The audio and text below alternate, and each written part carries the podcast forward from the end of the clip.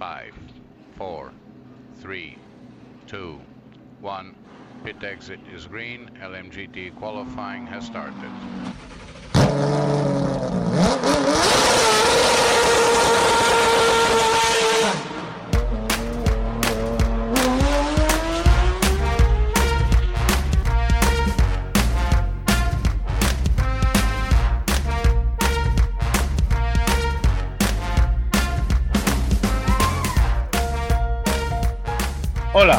Bienvenidos a un nuevo programa de los Ismaelitas. Hoy estamos aquí, Ismael, Ben y Andrés. Hola Isma. Muy buenas. Un Y un pájaro. servidor. ¿Perdón? Y un pájaro. Y un pájaro. Y no es el pájaro de Twitter, precisamente. Y un servidor para hablaros de lo, de lo acontecido el pasado fin de semana, que fue un gran fin de semana del motor. Y lo que ha acontecido también un poco este fin de semana y lo que se nos viene encima dentro de unos días. Posiblemente, igual, no lo sé todavía, sea el último programa que contéis con mi compañía, no lo sé. Entonces, disfrutar de mi compañía, porque puede ser la última en una buena temporada. Bueno, Isma, mm, si quieres empezamos por hablando de la F1, de la Vamos. Mónaco. Para adelante Y- Fórmula 1. Avante. Bueno, ¿qué te pareció el sábado de clasificación de la Fórmula 1?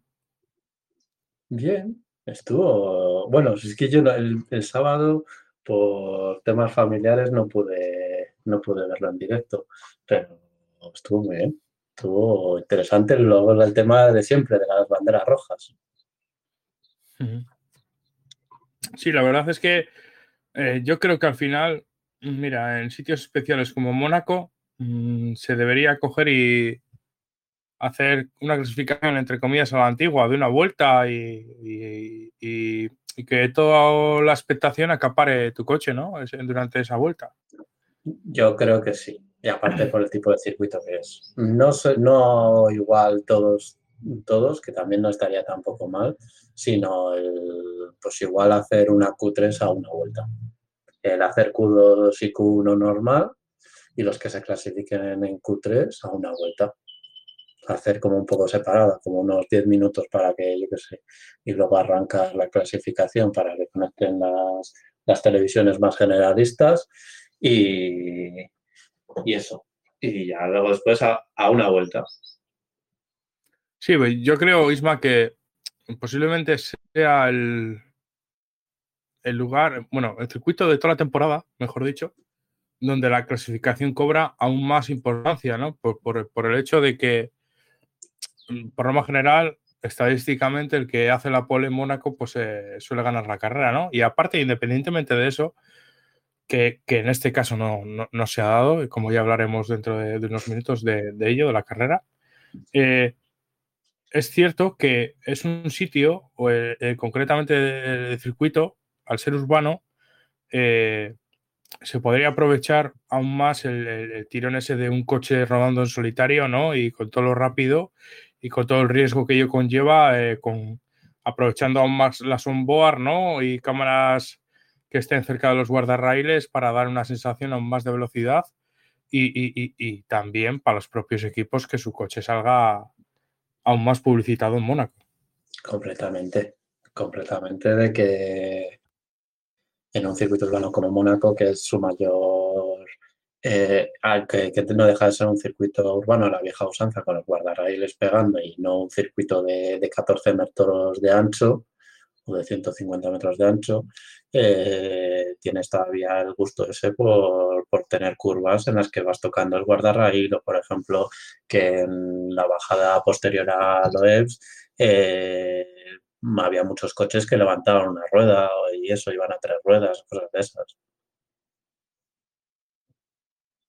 Sí, la verdad es que es un, circuito que, que- que eso, que el principal atractivo es ese, ¿no? Porque como atractivo como tal, fuera parte de, que ruedes cerca de los muros, cada vez un saludo a la gata, un saludo a Morgana, que está asistiendo ahora a la grabación del programa de los Ismaelitas en directo.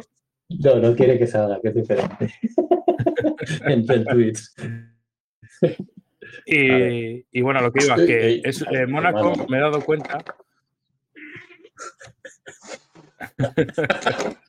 Problemas La técnicos. Se pone de mala leche la gata. Porque la estoy tocando la, la moral, porque no la dejo donde ella quiere. Bueno, Tira para adelante. a lo que iba, que, que, que posiblemente sea el, el gran, gran premio de Mónaco de los que yo tengo memoria que menos se han visto, por ejemplo, las tomas de, de la mar y de los yates. Porque Es que- cada vez están construyendo los, los edificios más altos, sobre todo en la, en la zona esta que ya llevaba ya por lo menos un par de años en construcción de la entrada al túnel y es que ya no se ve ni el mar. Es que cada, cada vez hay menos mar, el circuito es más urbano y ahí va menos por la costa, por lo que dices, porque se- como en Mónaco se le gana en terreno al mar, ya queda muy poco. Y el otro día, que no me he fijado en otros grandes premios, me dio, no sé, de estas venadas de, de que estás mirando eso, lo que dices tú, la, la misma toma que hay desde arriba de, de la recta de meta que enfoca hacia la zona de, del puerto y demás. Y estaba pensando y digo, si los ahora los yates están a, a 10 metros de- del borde de- del circuito, ahora ya no están pegando al borde del circuito. No, los han, los han alejado. Se nota Mm. que los han alejado un poco, no, no sé si por temas de logística del puerto, Posiblemente sí, sea, sea por normativas de seguridad de la FIA. Igual Ujú. que en rallies y demás, eh, la gente se tiene que estar colocando más lejos, hasta en plenas rectas, pues lo mismo aquí. Les habrán dicho que oye, separa los, los yates de, de la valla, que como vuele un, un Fórmula 1 y caiga encima de un yate, aquí la preparamos, preparamos que caiga al agua. Ujú. Bueno, y, y es eso. Yo del sábado de clasificación, por resumir, mm, clasificación en la vuelta, por lo menos la Q3, y, y tomas eh, de cámara mucho más, entre comillas, por decir alguna cosa, agresivas para disfrutar de, de tal hecho, ¿no? De tal vuelta. Y, y bueno, veíamos como eh, los Ferrari clasificaban en primera línea. La verdad es que eh, fue bastante guapo, ¿no? Ver que, que, que dos Ferrari que, que cop- copaban la, la primera línea, ¿no? Después de- del incidente de, de Pérez y de, y de Sainz en la, en la Q3, que eh, Sainz no pudo hacer otra cosa que, que, que- frenar y, y evitarle, pero aún así el toque fue inevitable, ¿eh? justo Sainz antes de la lo- entrada del túnel. Sainz ahí tiene poca culpa, iba detrás de Pérez y se lo encuentra. Cuando, que cuando tiene el accidente, cuando encienden las banderas amarillas o empiezan a tener, él ya está casi trazando la curva. Así que no le, no le da, no le da para parar y bloquea ya la pista.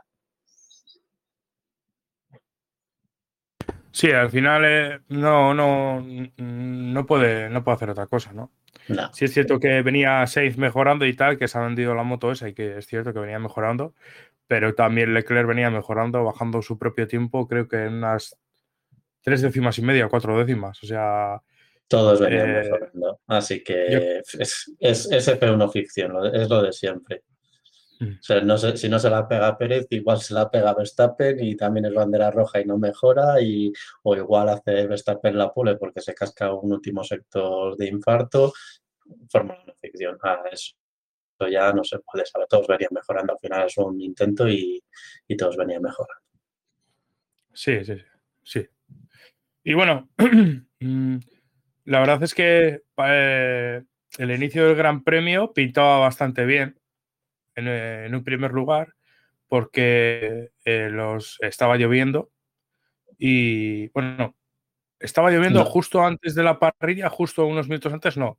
Eh, durante la sirena esta de, de los cinco minutos, Sí, los, los Eh, últimos, los últimos avisos. sí, empezó a llover y claro, los, los, los diferentes equipos pues fueron corriendo con los, con los neumáticos de, de intermedios y de, y de, y de extrema, y- de extrema, de lluvia extrema. Y, y la verdad es que mm, nos perdimos un inicio de carrera inquietante porque a la postre se quedaron los coches ahí y, por dirección de carrera no se, dio, no se dieron vueltas. No, se, retrasó la, salida y, y, sí, en ese sentido perdimos, pero bueno, más, más adelante lo diré, pero, pero sí, en ese sentido se retrasó y aparte que se puso el aviso de, de que se iba a hacer la salida de, de City Car y, era la obligación ya de, de neumáticos de lluvia extremo también. Sí, yo creo que perdimos eh, durante los primeros 10 minutos o 15 de carrera, perdimos una oportunidad única, ¿no? De haber visto en una carrera, pues eso, mm, en la que hubiésemos visto, pues, a ver, accidentes o toques o, diferentes puntos estratégicos, porque al final eh, hemos visto que las últimas carreras de agua mm, se han vuelto muy planas, la verdad. Y en un circuito como Mónaco, con el agarre que tiene, pues hubiese dado para, para, ese, para, para ese tipo de cosas.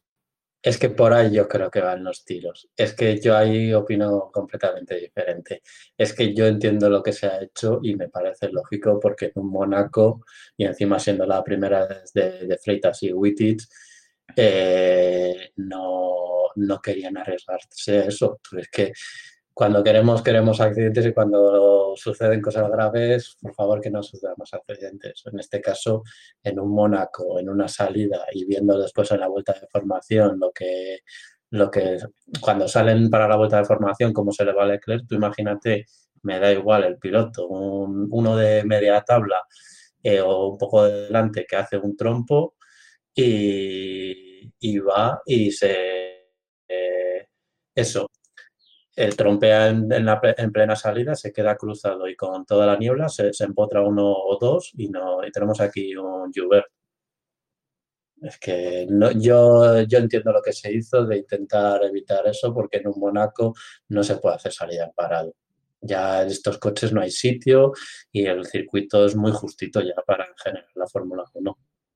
No puedes arriesgarte a un accidente que te prepara aquí un cisco de que casi tengas que cancelar hasta la carrera.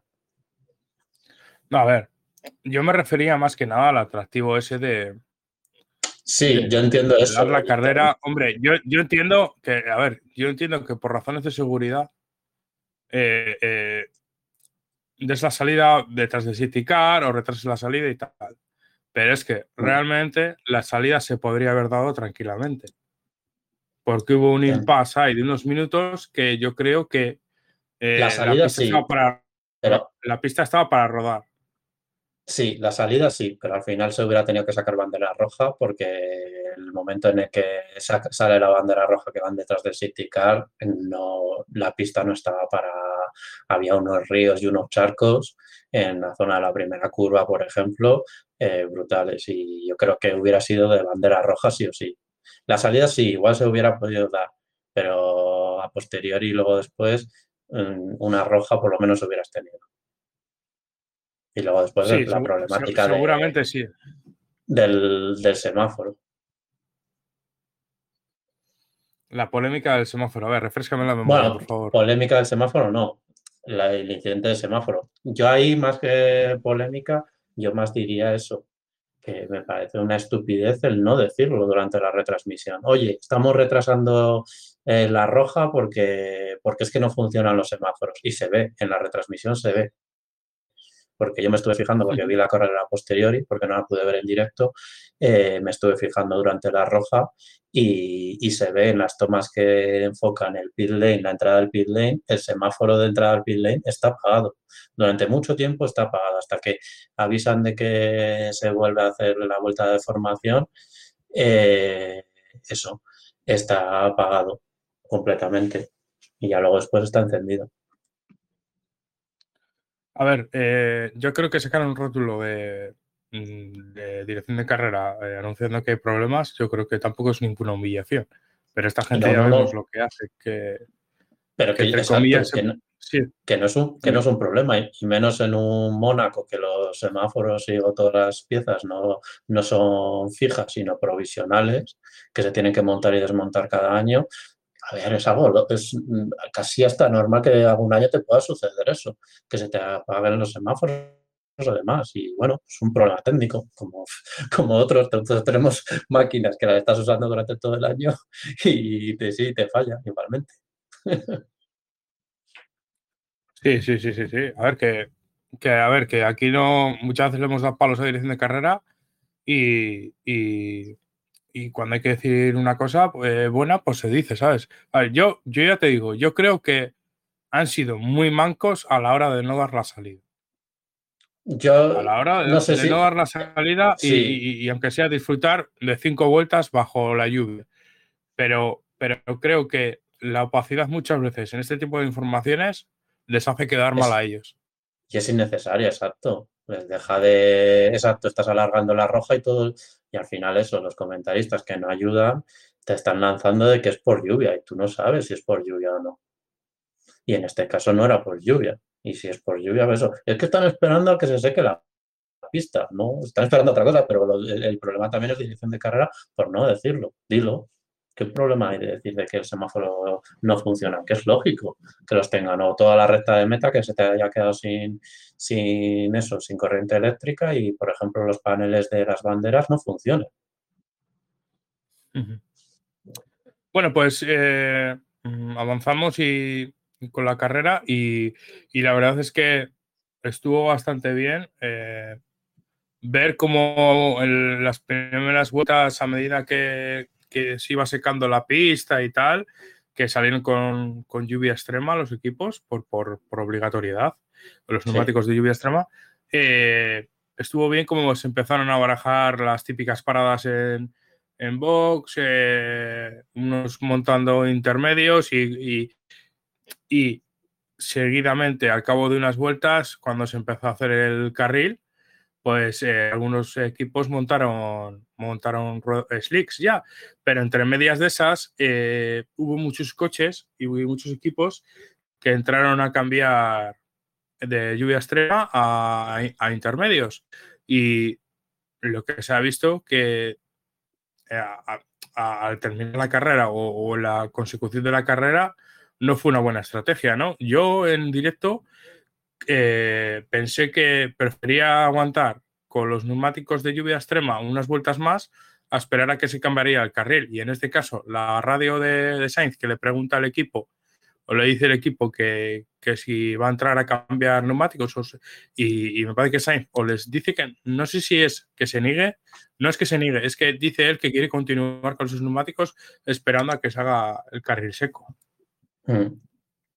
Sí, porque él tira por esa, por esa opción de, de, no cambiar, de, hacer el, cambio que quieres hacer de neumáticos, el solo tener que entrar una vez en box. Lo que pasa aquí tiene mucho que ver que suceda, lo que sucedió Red Bull, que, que sacudió el árbol y, y los de Ferrari picaron. A ver, yo creo que, eh, Ferrari se columpió entrando, eh, haciendo entrar a, a, este, Leclerc y, a la postre se ha visto que, fue un fallo garrafal.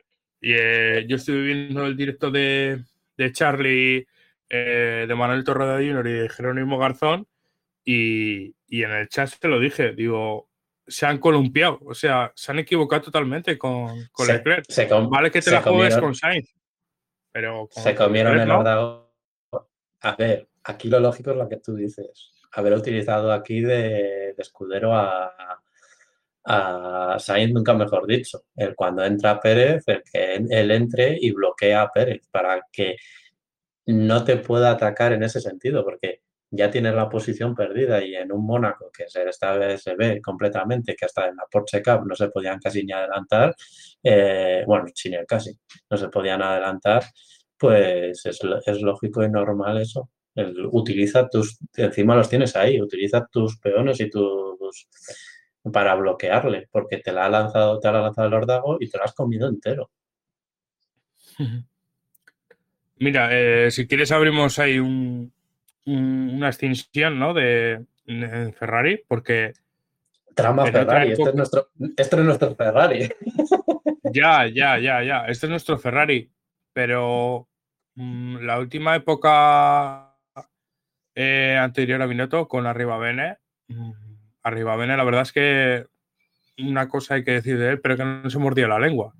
Y yo creo que aquí Ferrari, teniendo un doblete en clasificación, mm, dejar escapar o dejar de liderar la carrera de una manera tan fácil eh, me parece un poco grave, por decirlo de alguna manera.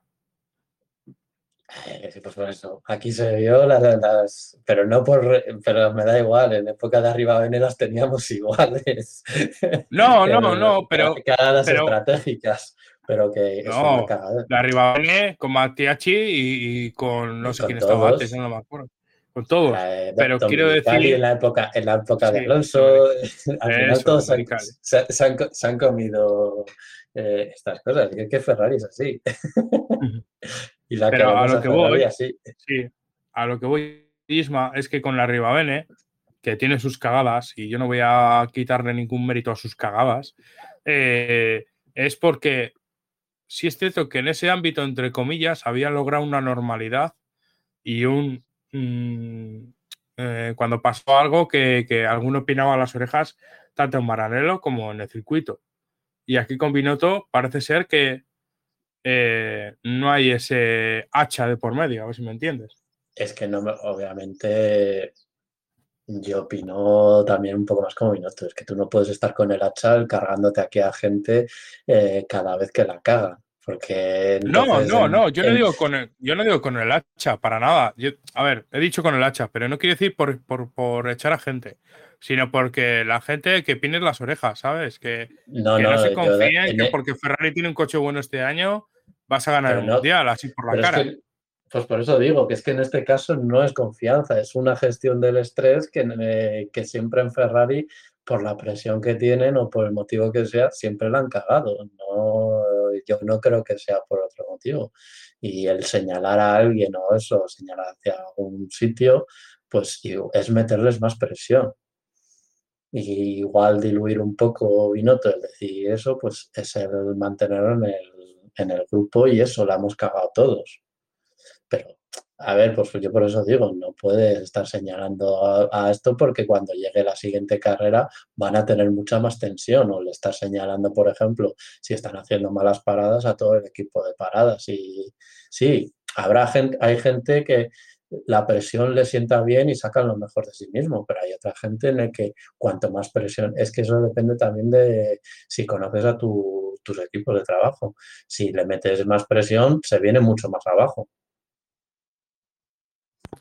No sé, yo soy de las personas que prefiero trabajar un poco con tensión pues que, relajarme, porque es cuando, cuando te relajas es cuando vienen los fallos, ¿no? Y, de hecho hay muchos pilotos que, que entienden esa forma también, ¿no? De estar presionados en carrera porque si no, no saben llevar un ritmo relajado. Exacto, pero eso depende de cada uno. Pues hay cada, cada uno que, es diferente. Yo, por ejemplo, lo he vivido ahora en mi trabajo, que es lo mismo. He tenido una persona ahora mismo en, mi trabajo y he sabido gestionarle por eso. Porque veía que si le metías presión era mucho peor.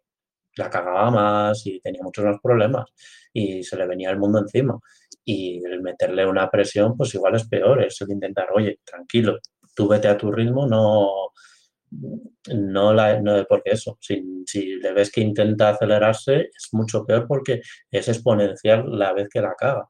Y en este caso con Ferrari, son, al final son grupos de trabajo, pero es que en el grupo de trabajo el, el focalizarse y también el tener una visión global de las cosas o una visión tuya, el, ir a piñón fijo de tú, yo quiero hacer esto. No el que se nos vaya la pinza porque Pérez entre en boxes y ponga intermedios y en la vuelta 2 eh, ya esté marcando sectores en morado. Sí, es lógico, pero yo quiero ir a, seco directamente porque Pérez va a tener que parar otra vez. Y si por mucho que corra, si por ejemplo a un, yo qué sé, a un Latifi que también quiere hacer la misma estrategia, eh, no, no va a poder pasarle. Y por mucho que te esté recortando ahora, en el futuro no te va a poder recortar. Es que son, son esas cosas, no es al final. Pero en este caso han, han picado. Con el tema de Red Bull han picado. Y se han comido A ver. entero. Tú puedes tener una cagada al año, porque todos la tienen. Red Bull la ha tenido en el pasado.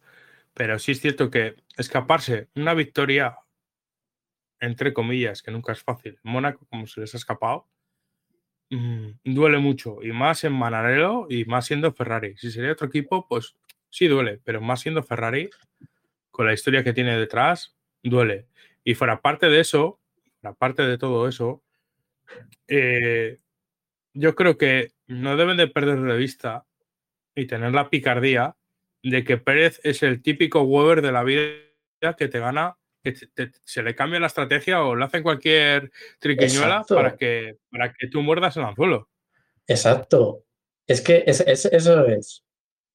Mi estrategia con Leclerc es lo que haga Verstappen. Me da igual lo que haga Pérez, aunque venga detrás mío metiéndome el morro un segundo. Mi seguimiento es de, de Verstappen. Obviamente, en un circuito normal es más fácil, pues oye, entra en boxes, entras tú para protegerte para que no te adelante, porque obviamente te va a ganar.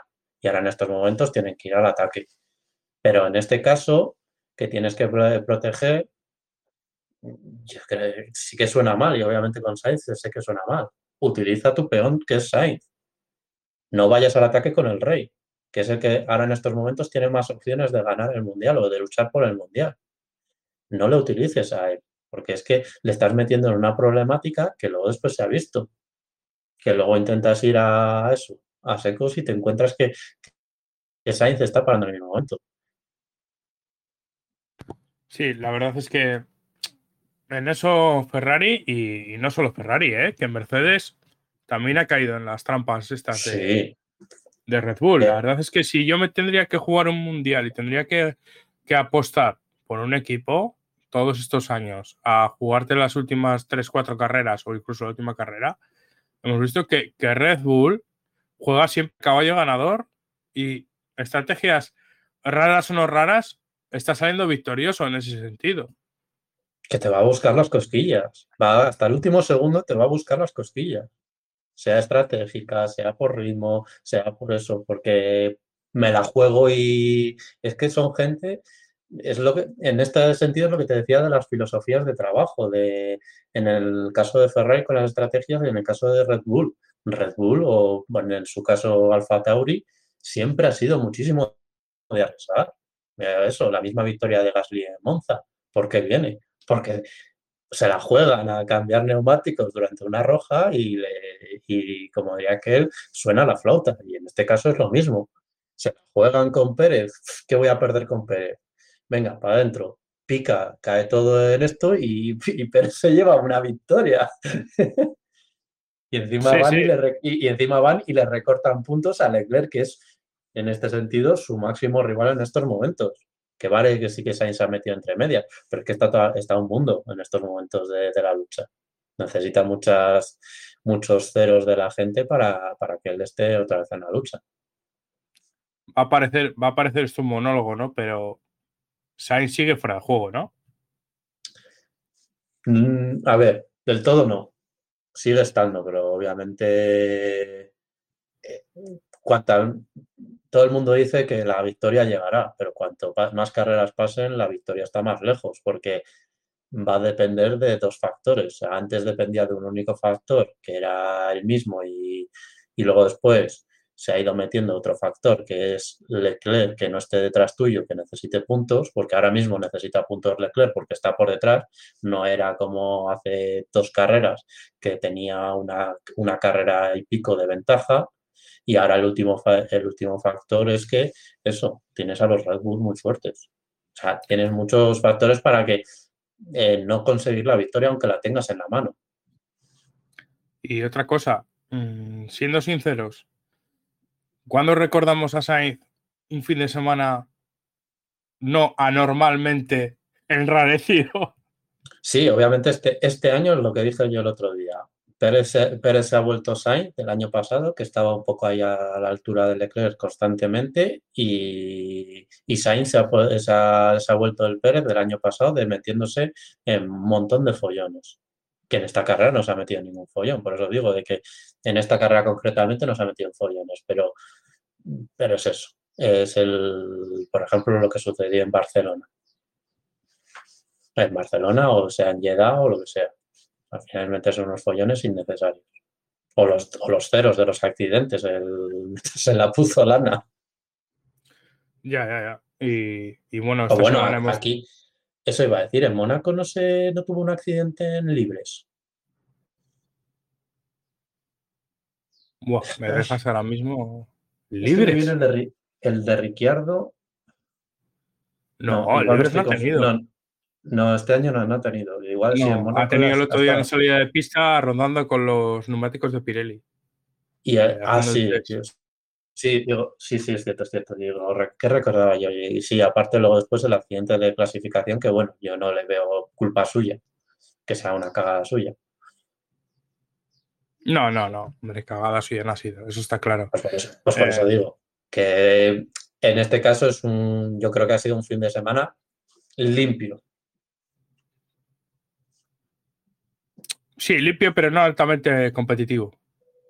No, porque Yo no creo. estaba a la altura. Y hubo, había, había momentos de la carrera en el que, por ejemplo, eh, después de la segunda roja, del accidente de, de Schumacher, eh, eh, se le ha al principio se le escapó, se le escapaba a Pérez. Ujú. Y luego Sí, después, no- pues, no- yo no, creo que también el, el ataque Mm. ese definitivo, ¿sabes? Le, le ves que le falta ese, ese, ese punch, punch. eh, la magia, eh, la magia de, en el cuerpo a cuerpo, el sacarte de cómo lo has hecho, el, el tirarte en un sitio imposible o lo que sea. Porque yo viendo cómo estaba trazando Pérez en las últimas en las últimas vueltas y si Ferrari te da carta blanca, que si te estrellas contra él no va a haber problema, el, el, en Loebs, porque en Loebs Pérez no entraba. ya con los neumáticos como los tenía al final, no entraba. Y yo digo, ahí se tira. Digo, lo lógico es que se tire en el interior y, y, y pararle. Que sea lo que Dios quiera. Exacto. Cierra los ojos y donde acabe. Es que me- yo es que soy muy Nazca y eso es muy típico. Bueno, eh, Como aquí no se puede golpecito por detrás, el me, el me tiro con todo y lo que sea. En la última cur- en la última vuelta, aunque sea luego después llegar con el alerón descolgado. a lo Villeneuve, ¿no? Exacto. Bueno, pues, eh, bueno, como bien ha dicho Isma, pues eh, Pérez ganó la carrera, ¿no? Eh, ya, que, ya que ha avanzado tanto, pues Pérez ganó la carrera por la, por la, por la estrategia y por eh, la diferente, diferente gestión de neumáticos ¿no? que hicieron. Eh, Hablamos de, del trenecito Made in Asturias. Ya primero decir eso, que aquí el Red Bull luego después también jugó una segunda estrategia a, a conocer el circuito de me pongo medios y lo que Dios quiera, porque como no me vas a adelantar, yo me pongo medios, llegue o no llegue. Que también Red Bull en eso también la de latino. Y eso, sí, Sí, pero ahora- ahora- mira, eh, eh, en el tema ese de medios que estás diciendo ahora, aunque aquí a la postre parece que ha salido bien, eh, los medios es el peor neumático de la gama Pirelli. yo qué sé, yo ya no sé cuál es el mejor y cuál es el peor, porque te juro que no los entiendo. Se está viendo que es el peor neumático. En Ya todos te lo he dicho, pero Fórmula supuestamente el medio va cambiando en cada carrera y aquí eran los- las gamas más, más, más blandas, el supuesto C2, pero bueno, que también aquí es, es normal el training que tenían porque eh, por eso, porque al final era una pista que, que estaba, muy, estaba muy fría y demás. ¿Training? ¿Training tenían? Sí, creo que sí. O sea, no Sí, sé sí, si lo sí, digo bien o sí. no. Grain, sí. Y sí, pero bueno, que aquí yo en este sentido excuso un poco a Pirelli porque no sabes lo que va a suceder, de- porque la pista estaba como estaba y, y que, el, ce- y que el neumático te, te prepare ese destrozo es normal. Otra cosa es que en una carrera normal volvemos a lo mismo, te monten unos duros y sean más rápido que los medios. Que es lo que viene siendo tendencia esta temporada. Pero que es que volvemos a lo mismo. El duro de aquí es el medio de Barcelona, ¿no? Porque sería, porque es hasta el C5, el C4, sí, yo creo que sí, ¿no? El duro de, de aquí sería el, no sé, ahora yo estoy dudando. Creo que es el medio. Uno, dos, tres. No, sería el blando de, de Barcelona. Y ya vimos lo que sucedió. Es que lo de las gamas de Pirelli es, un pifostio. Yo no los entiendo. No lo entiendo, de verdad que no lo entiendo. Y lo de este fin de Da semana mucha de la- pereza. De la GT World. Un saludo también a los pinchazos de la GT World Challenge, que se cascaron allí 12 pinchazos, por lo menos o más. Y los que, Que no se lo digan a Costa, ¿no? Buah, y a todos. Y, a, y al de Perwidi creo que también le, le afectó y a otro Lambo. Un montón de Ya, bueno, pinchazos. pero, Yo- eh, eh, en este caso, en este caso yo tiro por el, por el orgullo patrio, digo por lo de, por lo de, sí, porque estaba por para haber Costa porque Había- iba al líder.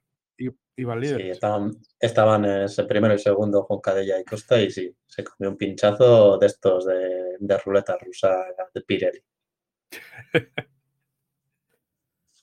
Bueno, eh, pasamos al trenecillo asturiano y vemos como, como Fernando Alonso Díaz eh, se marcaba un trenecillo bastante importante, dejaba unos cuantos segundos por delante a Norris y, y ¿quién era el otro? Hostia, ahora no me la cabeza. Norris y, ah, y Russell, El, el constitucionalista. el consti- constitucionalista, que luego hablaremos de él. Y, y la verdad es que eh, vimos a Alonso rodando muy lento. eh, se empezó a especular de si tenía problemas mecánicos y tal.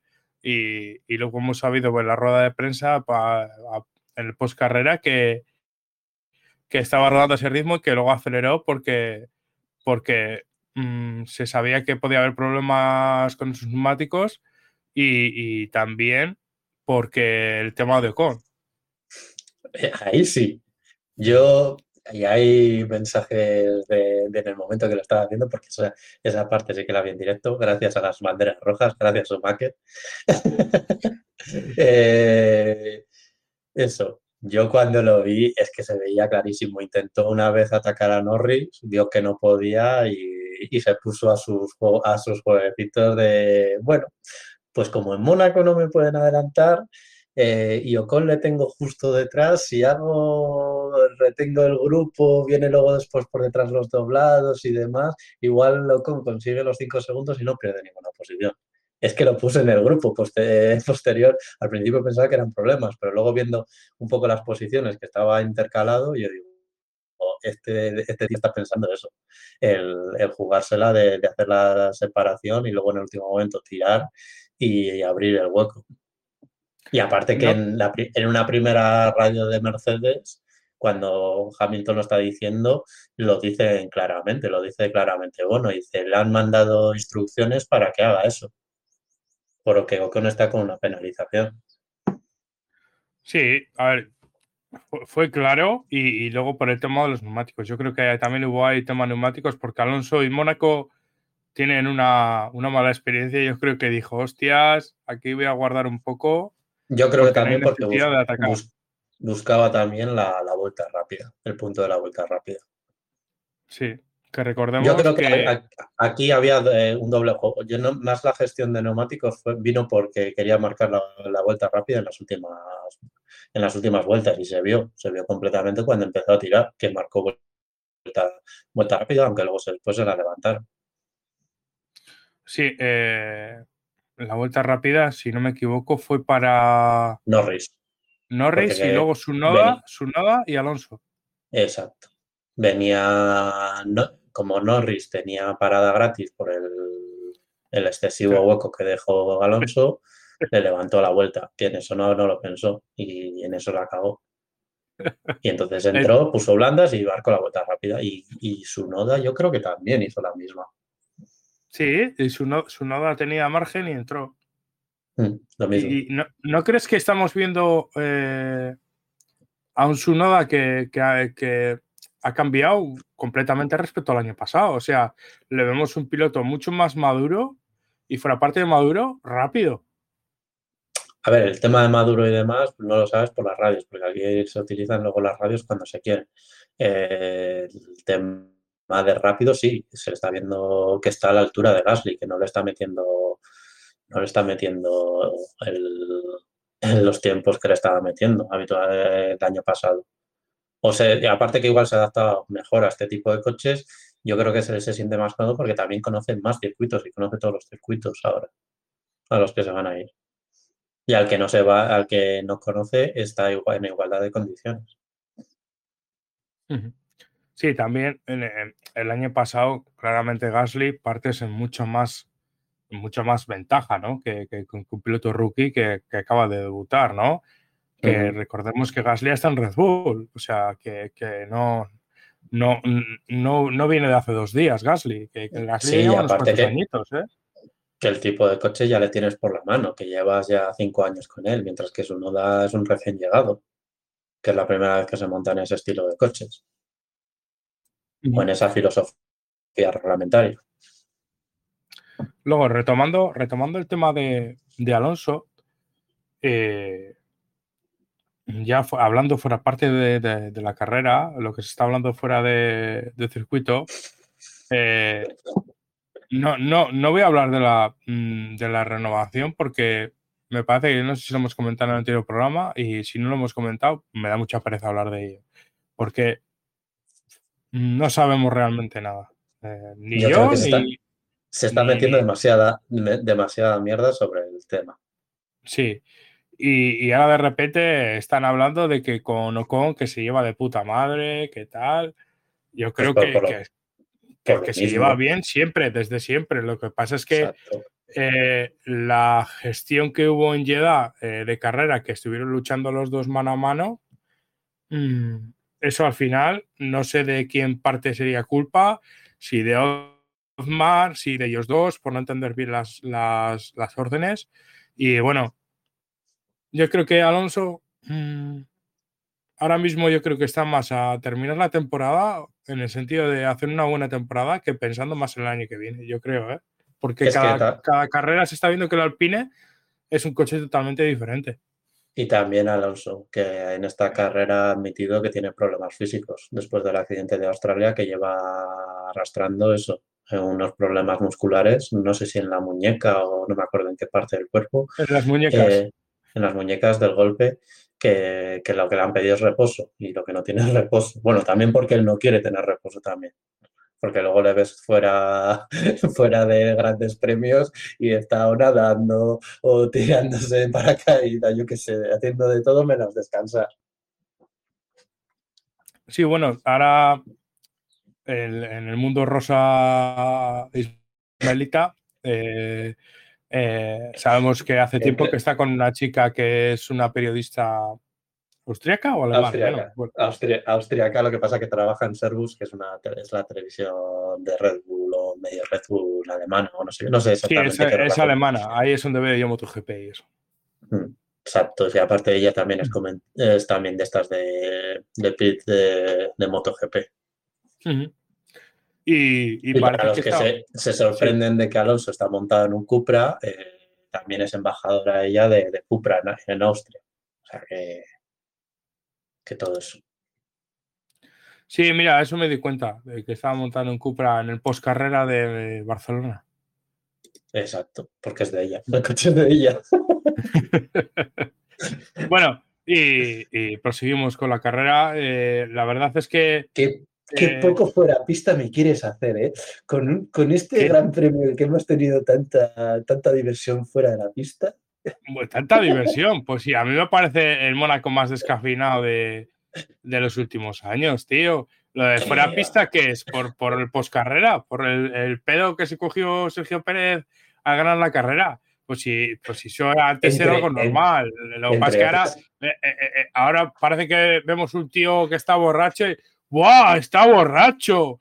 Pues si Pero es antes que un no. gran premio de Mónaco, que la, gente que estuviera Pero borracha todo, era digo normal. todo. y la infidelidad con, con la mujer. Y luego decir que es mala, una mala fiesta. Y digo, joder, si eso es una mala fiesta, no me quiero imaginar las buenas. Pero ta- también la de Gasly. La de Gasly, Verstappen, Sainz. Bueno, Hamilton Bueno. también supuest- supuestamente por ahí andaba poblando con la moza. Ahí hay muchas intrahistorias ahí.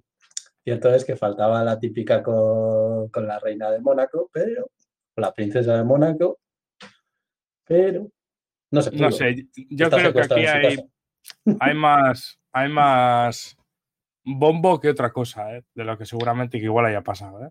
Bueno, hay algunas que también es lo que mola. Si al final es lo que son chavalines y son están emborrachándose. Que Gasly le está tirando las, los tejos a todo lo que se mueve, pues posiblemente sea cierto.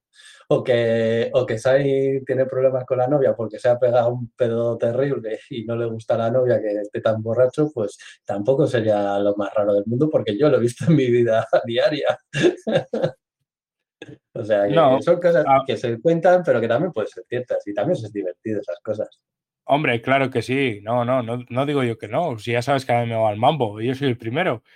Pero, por ejemplo, en el tema de Sainz, mm, si lo analizas racionalmente, podría venirle hasta bien pegarse una juerga y soltar tensión. Sí, sí, sí, estaba en la mejor juerga de todas, en la que pasó de todo. Pas- eh, eh, eh, Lo mejor hubiese sido ver el, el- al día siguiente, ¿no? Cómo salía la gente. Vimos a Pérez, No. pero no vimos a otros pilotos. A Sainz sí, a Sainz se le vio salir de la discoteca. ¿Tú, has visto- Sí. tú ves estas, estas veces cuando, cuando intentas lo típico eso de, de las fiestas de los pueblos, que llegas por la mañana o demás a casa y están tus padres despiertos e intentas aparentar normalidad. Pues, pues esto es lo, lo mismo cuando te están pidiendo fotos. El, el vídeo de, de Said eh, saliendo de la discoteca es no estoy borracho, no estoy borracho. Anda recto, ¿no? Anda recto. Y no la es líes. súper súper erguido y no, no, no aparentes que estás borracho. No he visto yo el vídeo ese, no lo he visto yo. Ya te le pasa, ya te le pasaré. Por Vale, eso digo pues que, que hay mucha intrahistoria en todas esas cosas. se sabrá. Se sabrá igual a final de año, se sabe algo, seguro. Sí, alguna cosa se sabe, pero otra cosa es el, pues lo que decimos, cuánto es tema de rumor, de bulo y demás. Lo que pasa que luego después, a medida de que va pasando los meses, vas viendo cosas, vas eh, atando cabos. Sí, bueno, luego tienes a Alonso al día y medio, a los dos días, saliendo corriendo por Mónaco, ¿sabes? Que dices tú, este es el padre de todo, ¿sabes? No, el, el mismo día por la mañana con la novia en el, en el obstáculo 14. Que yo creo que también era un juego visual del tema de, del 14, del agujero que no podía pasar, solo puede pasar uno, y la que montó en Mónaco. Yo creo que iba un poco ahí un juego de estas que le gustan a Alonso. Indirectas, vamos, claramente. Sí. Bueno, pues eh, uh, eh, hablamos de Russell. Otra nueva carrera que el pavo este se estará ahí. Que nos, está- que nos quiere dejar mal, ¿eh? Se estaba esforzando No, para dejar Al que, le está, al que le está dejando mal es a Hamilton. A Hamilton le está pintando la cara GP tras, tras GP. Bueno, aquí, ¿qué pasó con Hamilton? Mm, Sí, realmente sí. Está, él está haciendo lo que tiene que hacer. Tiene un coche que está por encima en el grupo medio y él está ahí. Que falla un día, yo qué sé, Sainz y Verstappen, pues él está para hacer un podio. Que falla un día que hay un cataclismo nuclear y fallan los cuatro, pues igual pesca una victoria. Y aparte que el Mercedes yo creo que cada vez está más, más fuerte. Está cada vez más cerca de, de, de esto, de Red Bull y de Ferrari. Sí, en, en- en ciertos momentos, eh, en clasificación, incluso en libres y tal, y en, de en ca- clasificación de sobre carrera, todo, eh, está sobre ocho décimas, seis décimas, medio segundo. Siempre estar más seis y ocho décimas que el medio segundo, ¿no? Pero siempre está rondando ahí. Yo creo que les falta poco, ¿eh? A final de temporada, si siguen evolucionando el coche, otra cosa que, que, que quiero hablar, ¿no? Cuando terminemos de hablar de la carrera, es el, el, el famoso límite presupuestario, ¿no? Que se, se está hablando toda esta semana sobre ello y que yo creo que al final. Eh, el, que me sorprende, el que me sorprende que se esté pasando del límite presupuestario es Ferrari, que yo creo que es el de arriba el que menos se ha gastado de momento. Bueno, no sabemos, no sabemos lo que está haciendo con los motores, no sabemos qué está haciendo con en el túnel del viento. aerodinámicamente yo diría que es el que menos mejoras trae, entre comillas. Y yo el que, entre comillas, a más radial lo utiliza para hacerle recortes al mismo alerón. Porque me estaba, me estaba viniendo ahora la de Miami y yo creo que le recortaron un poco de alerón con radial. Me, quiere, me quiere sonar.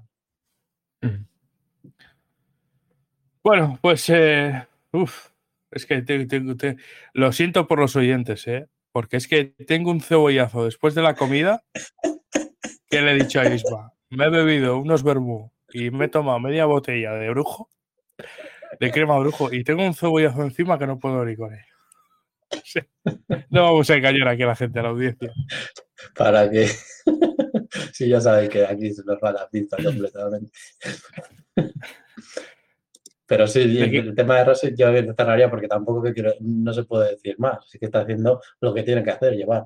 Y el tema de Hamilton, bueno, también aquí y sus estrategias locas, el intentar por radio, el concentrar a, Alonso y decir que, que, se podían intentar otra parada más, también tela. Pero aquí ya luego después, es que también lo que se sepa internamente del, del coche, de lo que se está haciendo en cada coche en, cada Gran Premio, porque yo es que me da a mí la sensación de que, no sé si en cada Gran Premio, pero, pero por lo menos el de Hamilton es el que más cargado de sensores va. Por lo menos en Barcelona es la sensación que me dio completamente por, al decirle de que no abandonara. Sí, al final tienen que recopilar muchos datos ¿no? de, sobre ese coche y, y en especial mm, mm, no sé qué diferencia de pilotaje habrá entre Russell y Hamilton. Y al revés. Sí. Pero, pero posiblemente también sea una cosa de pilotaje, ¿no? De adaptabilidad De, Hamilton al coche. Sí, que tantos años haga un estilo de coche y luego después que te lo cambien entero, pues igual te cuesta un poco más. Y, y, Russell, que viene de un coche más perro como el, como el Williams, pues igual le cuesta menos porque lo ve más fácil todo. Luego, un Russell de que igual se monta en un coche que un día te subvira como un día te sobrevira, pues se monta en esto y dice, bueno, pues subvira, pues como el Williams en el Gran Premio de no sé cuántos. Sí, hombre, al final todo es mejorar en ese sentido, ¿no? Mm. Sí, los coches se está viendo que son más complicados y se pueden seguir más. Pero mm. Mónaco también es Mónaco y no se puede hacer más ya, que has nombrado, ya que has nombrado a Williams, pues eh, un coche que a principio de temporada pintaba muy bien por sus líneas, por, de, las primeras impresiones, y que se está diluyendo poco a poco en clasificación. Parece ser que estaba más arriba, pero, pero en carrera, mm, ya no solo por el coche, yo creo que también por gestión, se están diluyendo. Y aquí en este Gran Premio eh, han formado o mejor, mejor dicho, eh, han sido protagonistas de, dos cosas. Eh, en el tema Sainz, cuando salió de, boxes, eh, que se tenía que haber desdoblado la Tiffy, y luego también Albon tuvo sus, sus luchitas también, no me acuerdo con qué piloto, que se tenía que haber dejado desdoblar. Con Leclerc. Sí, en concreto, eh, los el tema de la Tiffy fueron ocho, ocho, o nueve banderas azules que vio el tío y que no dejó pasar a, a Sainz. A ver, yo el tema de la Tiffy no le veo tan mal y lo entiendo completamente porque al final la Tiffy cuando sale Sainz, yo es, a ver, es que yo también tengo otra filosofía de banderas azules también, es que estoy mezclado aquí con las americanas y luego tienes estos líos mentales. Yo entiendo completamente de que que tenga que ceder la posición con las banderas azules. Pero es que Latifi venía con mucho más ritmo porque al final venía con los neumáticos calientes. Y Sainz, cuando le empieza a recuperar, es cuando le cede la posición Latifi. Es que cuánto mides eso. Es que Latifi él piensa que igual se va, se puede, por lo menos, yo que sé, toda la zona, por lo que pasó, hasta el túnel, se puede separar de él y luego después pues ya le cederé posición. Pero luego después el tema de Albon es el que sí que yo veo más penalizable porque le costó mucho más a Leclerc. Yo creo que Sainz no pierde tanto.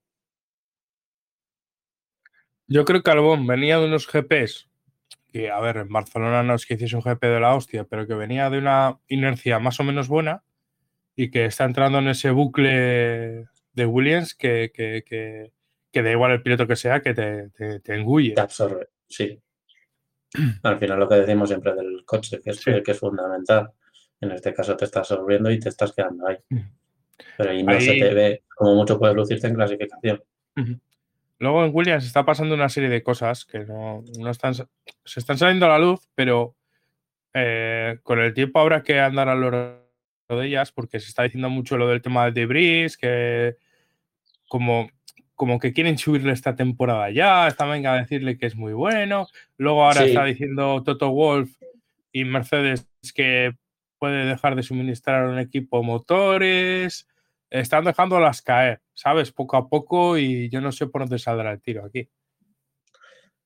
El tema de un equipo dejar de suministrarle puede venir por al final por la entrada del grupo BAG. Al final, algún, algún equipo de los que se, oye, son, son eh, tres de ellos son Mercedes. De los que donde va a entrar Audi, o, bueno, Porsche no, porque al final va a ir supuestamente a Red Bull. Pero los del Audi se están hablando de tres equipos Mercedes, principalmente.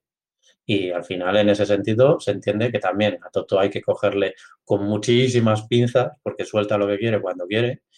Y, y, y luego después, el tema de Williams, ah, se me ha ido a mí completamente lo que te quería decir. Ah, ahora no. Pero, ah, lo de Debris. Lo de Debris, sí. Lo, lo- lo he leído hoy y estaba pensando por eso, por lo que dices tú.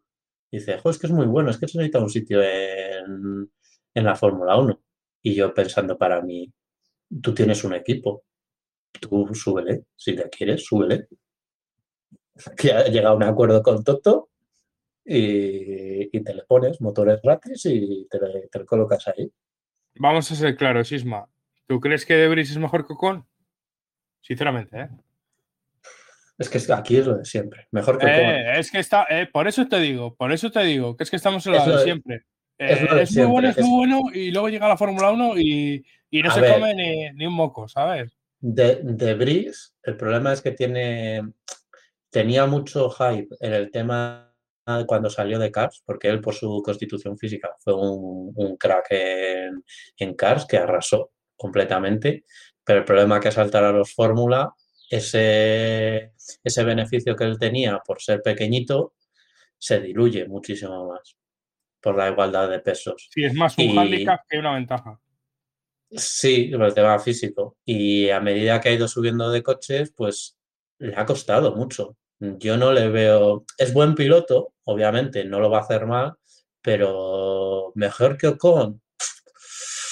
Uf, es que eso, aparte son generaciones diferentes y no te sabría medir. Yo diría que estaría por detrás de Ocon en velocidad. Es que te voy a eso. Hay mucho piloto mm, que, que hemos visto, mira, mismamente, mira, ya damos el salto si quieres eh, un, un poquitín de forma rápida antes, porque quiero comentar también las victorias de, de, de Felipe Drugovich en, en Mónaco, porque la verdad es que este chaval, Butanito, viene, viene empalmado a la Fórmula 1 como un tira, a ver si tiene suerte y Pet- Petrobras o alguna de estas le, le paga la fiesta. Como No creo, pero, pero puede. Eh, hombre, eh, Repsol Gas Butano no creo que se lo pague. Gasidad. Eh, ya, que, ya que estamos hablando de esto, ¿no? De, de, de- de que saca el nombre de Con, ¿no? A la palestra y tal. Eh, mira quién ha ganado en, en las 500 millas de Indianápolis el otro día. Mira, mira, mira qué F3 estuvo y mira qué competitiva era. Que sí, sí, sí, sí. Completo, completamente.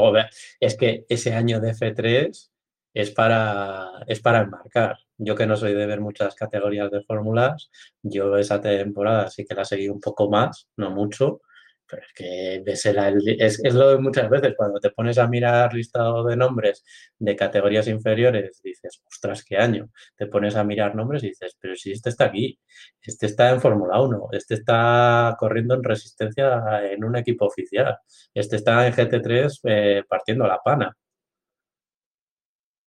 Pues este, ese año, ese año fue muy bueno. Y obviamente Ericsson, Ericsson, yo también, yo sí que no le veía malo. Es, sí que es cierto, pero, obviamente se le tiene inquina porque al final es un piloto de pago. Pero bueno, pero también hay pilotos de pago buenos. Es que volvemos a lo mismo. Ahí tienes a un Pérez. Y, tampoco es malo el tener eso, que te, que te venga con pasta y es relativamente bueno, pues para adelante.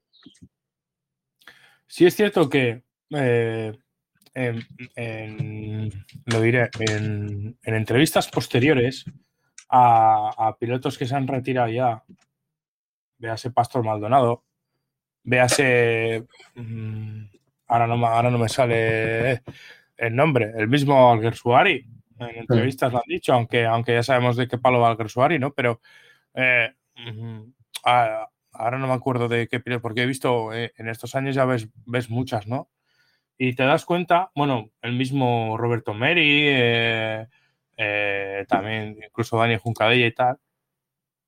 Aquí no hay pilotos malos, lo que pasa es que muchas veces el, momento que llegas, el coche si está, si es bueno o no es bueno, eh, tu adaptabilidad y tu madurez profesional, si es buena o es mala, el equipo del que te rodeas, todo al final dice mucho.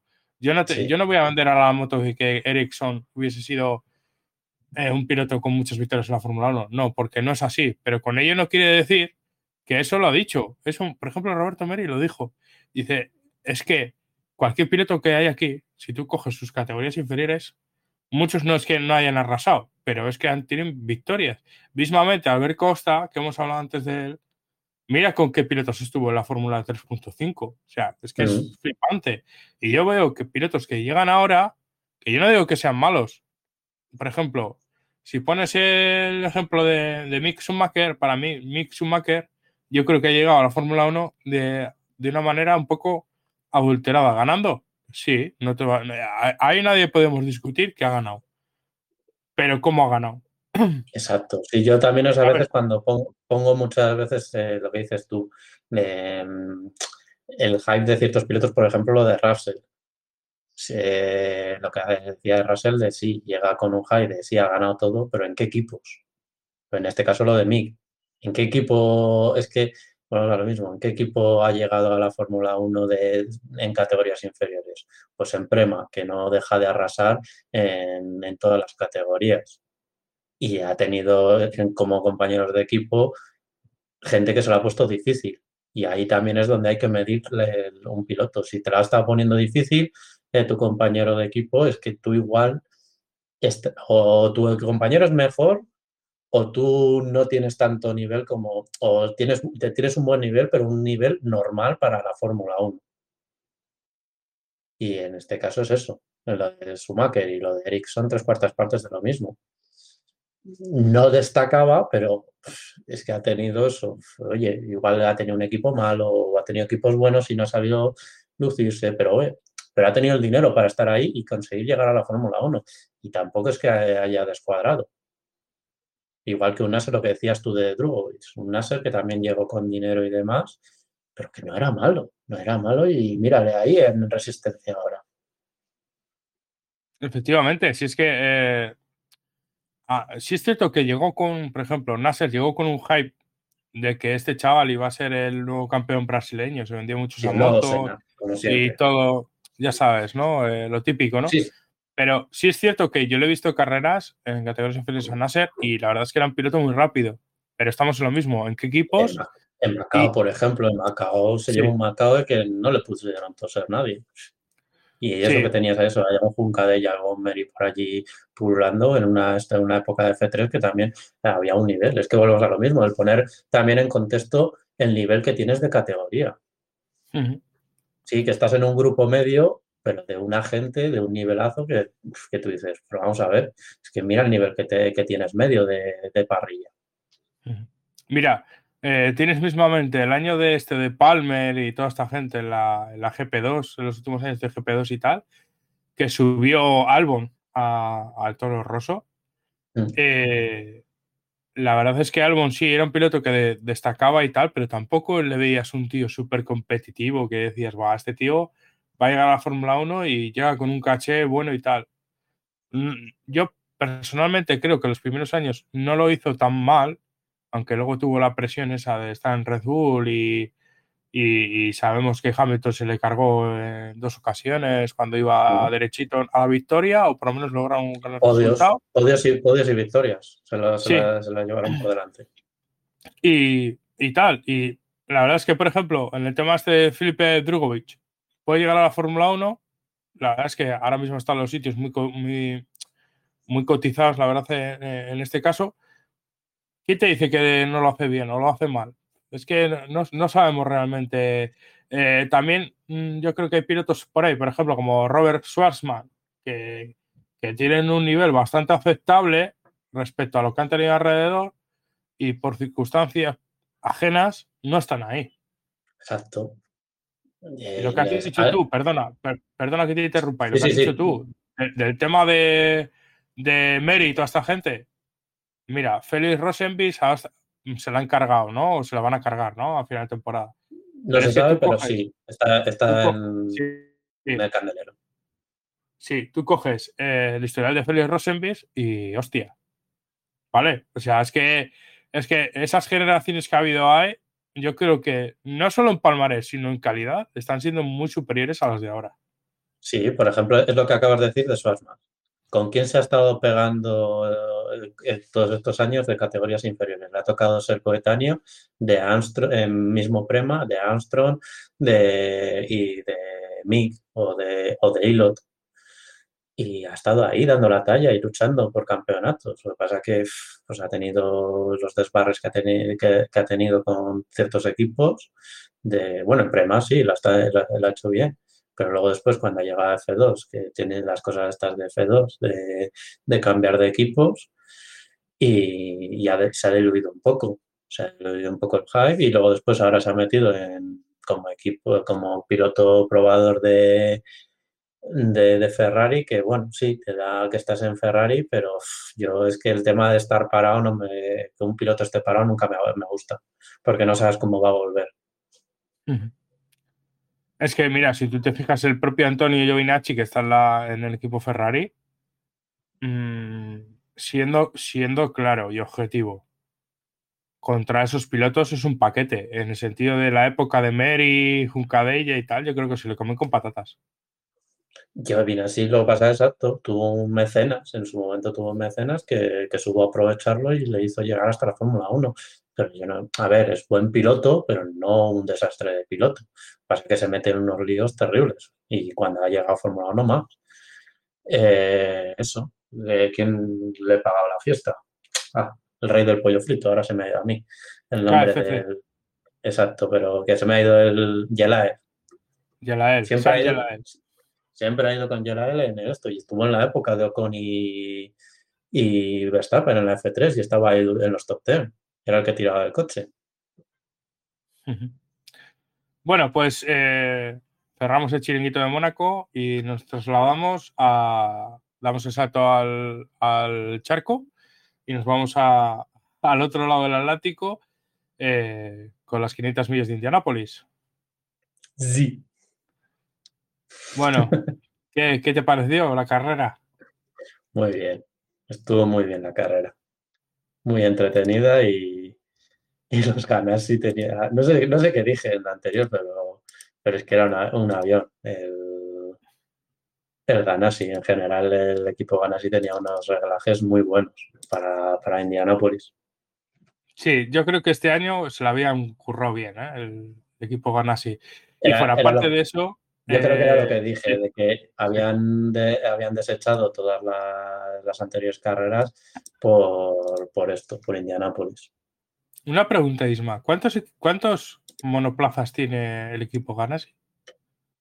Eh, durante la temporada tiene cuatro. No, aquí, aquí, aquí, aquí, en este. En, in- en Indy, espérate, no, que igual son cuatro. Espérame, que me lío yo. Cinco, cinco coches.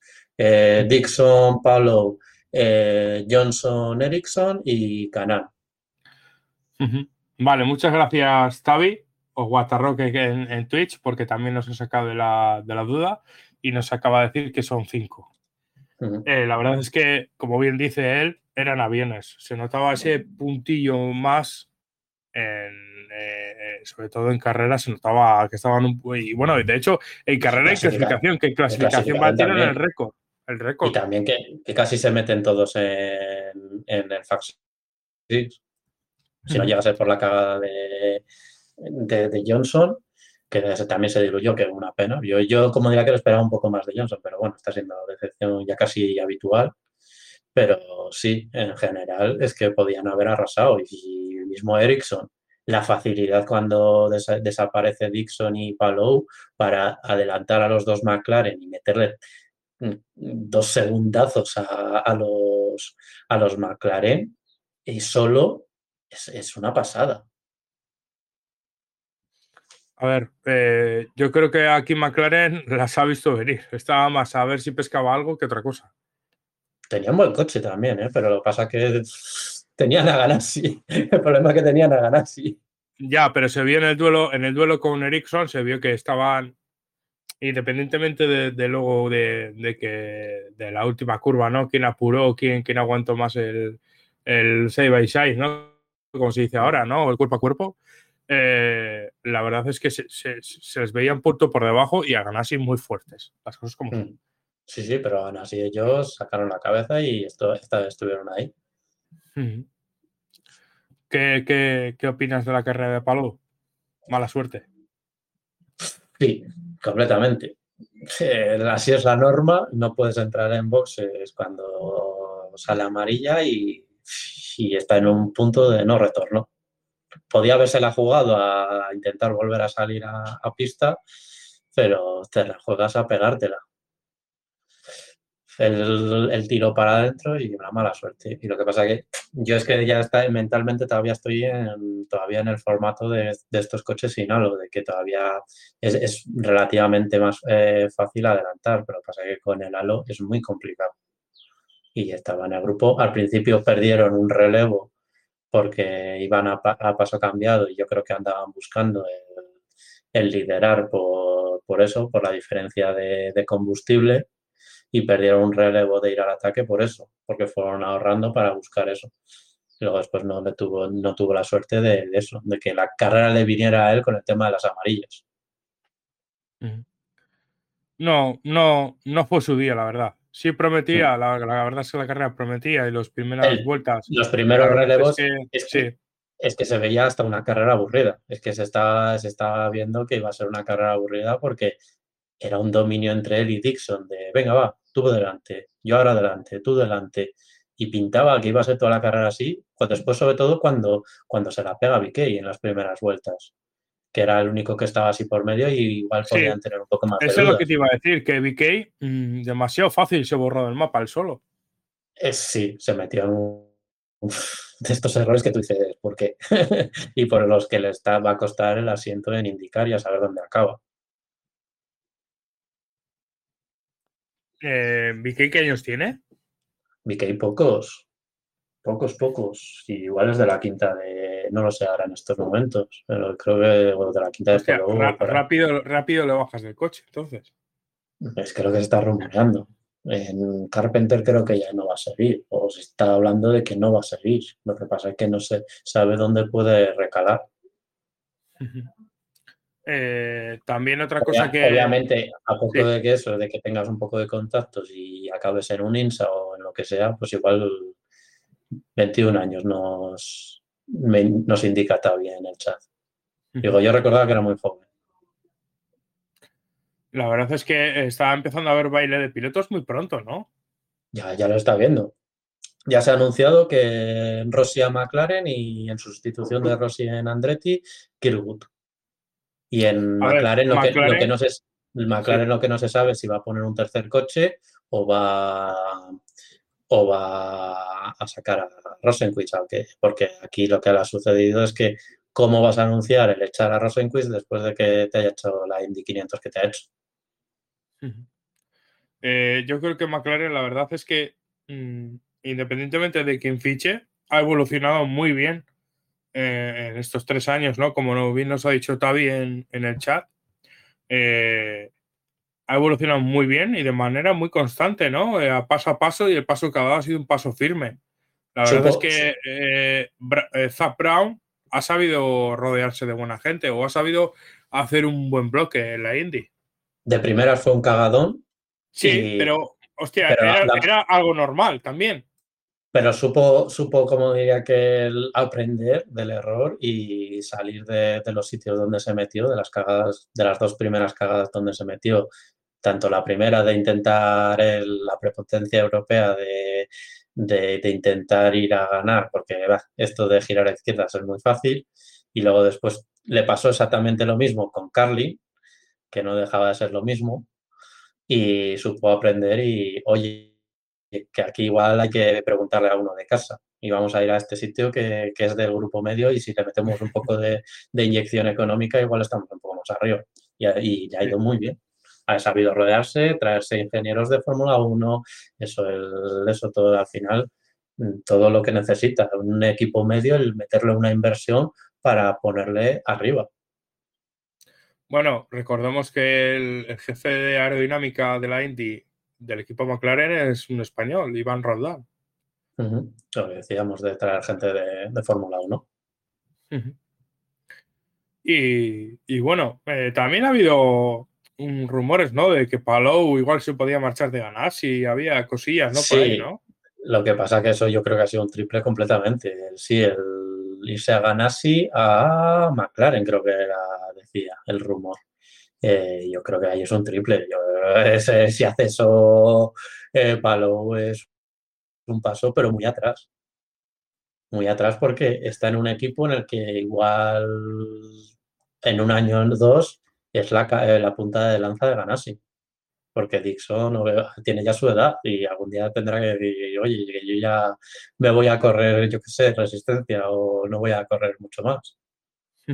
Y luego hay que saber leer también el, ciclo, ¿no? A ver, por ejemplo, como bien nos dice, como, como bien nos dice Tavi, que por ejemplo, eh, hasta sonado hasta BK para el tercer coche de, de McLaren, pero en este sentido, Palou yo creo que tiene que saber leer el partido muy bien, saber que está en un equipo que tiene una constancia y una trayectoria estable en la zona media alta. Y claro, lo normal es que puedes tener un año malo, pero lo normal es que estés siempre arriba. Y lo que dices tú, eh, si, se te retira Dixon y, no viene nadie eh, que te pueda rebatir ni la SIE ni el liderazgo del equipo, pues hombre, eh, es una cosa a tener muy en cuenta si quieres seguir tu carrera en la Indy, claro está. Exacto, completamente. Es lo que decíamos al final del material de cada equipo. Estás viendo que tienes un material que igual sí alguna carrera te, o algún año, que, pero al final te pasan todos los. Ahí tienes que no deja de ser el mejor equipo. Eh, tienes, estás en un así que es el segundo mejor equipo cuando no es el mejor en, en ciertos momentos del campeonato. Y yo creo que sería una estupidez el, salir de ahí. Sí, al final, muchas veces el, que, aguanta es el que gana, ¿no? Muchas exacto. Veces, Sí, luego después también lo que decías tú antes de, de, la, de la gente que te rodea, de que no te coma la cabeza. En este caso yo creo que está muy bien gestionado Palou en ese sentido y yo creo que no cometería esa locura. No sé, yo creo que sería pegarse un tiro en el pie. Sí, yo creo que opino exactamente igual. Bueno, eh, ¿qué opinas de la carrera de Ericsson individualmente? Ericsson bien, al final estuvo ahí en el top 5 toda la carrera, el yo ya llegará mi momento, el de la calmado, y luego después, bueno, lo que digo, cuando Palou desapareció por el tema estratégico y cuando, cuando, cuando esto, Cuando Dixon también, que se pasó de límite de velocidad en, en boxes, tuvo la penalización, sacó la cabeza y estuvo ahí estuvo ahí y vuelvo a repetir lo mismo. El misil que tenía Ganassi le, le supo sacar partido. Lo que decimos muchas veces de tener un coche rápido, el, saber sacarle el partido para estar ahí. Bueno, pues eh, si quieres cerramos el chiringuito de, de Indy y abrimos ya otras categorías. Como mucho si quieres comentar el, final. El final, no sé si le viste las maniobras y demás. Sí, sí, el final, claro que le vi las maniobras. Eh, una pregunta. Eh, yo llevo viendo Indy poco, ¿no? No, no, no puedo hablar tampoco exagerado, ¿no? Pero del reglamento más que nada también. Eh, lo que hizo Marcus Ericsson es totalmente legal. Tantos cambios en recta de movimiento de zigzag de un lado a otro puedes moverte. Eh, lo único que no puedes hacer es, eh, al final, como diría que es la norma de la frenada, cuando tú entras en curva y se le ve lo que hace, porque en uno de los ataques de, de pacto eh, le, sucede. Cuando se te ponen en paralelo o cuando estás en, en esto, en, en entrada en curva, en frenada, tú no puedes moverte. Tú no puedes hacer un cambio de dirección. Ahí es cuando te penalizan pero él a, distancia tú sí que puedes hacer ese, ese waving, ese, esos movimientos en zigzag para romper el, rebufo. Lo que pasa es que él es súper súper descarado, pero hay en una de las maniobras en la que se le pone pato en paralelo que se ve claramente que deja de hacerlo. Cuando ve que está tan cerca de que le va a tirar el coche, deja de hacerlo, guarda el interior y y es cuando tienen la lucha en paralelo, que en este sentido él confía y es Pato el que levanta. Sí, porque Pato también estaba por fuera, pero no en una posición de agarre y de apoyo total, ¿no? No tenía esos metros que igual estás más encima de él y puedes confiar en, alargar la frenada y le pasas por fuera, tranquilamente. Mm. No estaba tan en paralelo como para poderle jugarle, jugársela por fuera tenía muchas las de perder de, eso, de que el, coche delante te tire el aire sucio y, que te vayas de morro y contra el muro. Eh, aquí, lo, aquí lo vimos, la mayoría de los accidentes en la curva 2, yo creo que serían por viento, porque es muy habitual ahí en, que sean por viento, porque entre el edificio que hay y la grada suele entrar el viento y es la, el que desequilibra a los coches y es cuando se les va de atrás, habitualmente, porque prácticamente todos los accidentes que se vieron fueron ahí perdiéndolo de atrás. Eh, una cosa te iba a decir, eh, para los intereses de Palou, en la clasificación general, tampoco ha sido una pérdida brutal, ¿no? No, al final él remontó, remontó y obviamente estuvo, se quedó ahí a la par de muchos rivales. Y a Dixon le, al final le metió muchos puntos, que también es un rival, pero y McLaughlin, que tuvo accidente. Pero, pero sí, entre comillas, no fue el resultado peor. Al final remontó y no sé si quedó ah, en el top 10 se quedó, ahora no me acuerdo posición exacta. Y, y le, eso, y al final no le metieron tantos puntos. Lo que pasa que aquí como se reparten tantos puntos y Ericsson tiene bastante bastante regularidad que lo demostró el año pasado, es un rival, es un duro rival que va a ser durante el año. Un equipo en el que posiblemente si está por la lucha por la victoria, pues no tampoco sería extrañar el que Paloto tenga que hacer de escudero de, Ericsson. Bueno, nos dice Tavi que hoy tenemos carrera en, Detroit, si no me equivoco. A las nueve y media es la carrera, hora española. Última, carrera en Belice, en en la Isla Villa. Una pena, a mí me gusta el, a mí me gusta el circuito y tan bacheado y demás, un porpoising del bueno. La gente, la gente europea no sabe apreciar esas cosas. Bueno, que dice que apuestas que quién va a ganar.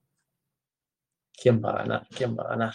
Pues es que es que indicar es tan rara a veces que no sabes por dónde puede salir.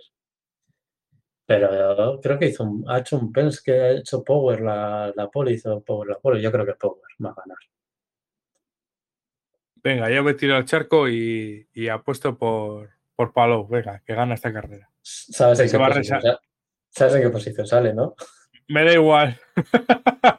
Vale, eso, dice que no lo sabes. Ah, la, la, la pole de New Garden, pues entonces New Garden. Yo es que estaba pensando en quién hizo la pole. Había visto un Penske, pero no me no recordaba quién. Pues New Garden. Me quedo con New Garden. Bueno, chapamos tema Indy y abrimos tema Le Mans. Bueno, antes de Le Mans eh, tuvimos las 24 horas de, de Nürburgring el pasado fin de semana y, y también el WTCC, que bueno, WTCR, que hubo problemas con los neumáticos. Sí. Ah, una cosa rara, ha sido bastante raro porque ha habido Opacos bastante- también. Sí, muy opaco, pero a mí me huele que un, un equipo en concreto tuvo problemas y al final ha, ha forzado a que con la fuerza que tiene ese equipo, que en este caso es el Cancó, eh, a que no se corrieran las carreras. Pero al final yo creo que ha sido más un problema de reglajes que de neumáticos. Porque si es un equipo solo el que tiene, es lo de siempre. Si, si un equipo solo es el que tiene los problemas, por algo será. Y bueno, en, en las, en las 24 de, de Nürburgring tuvimos un, un- un podio español, o sea, en tercer lugar.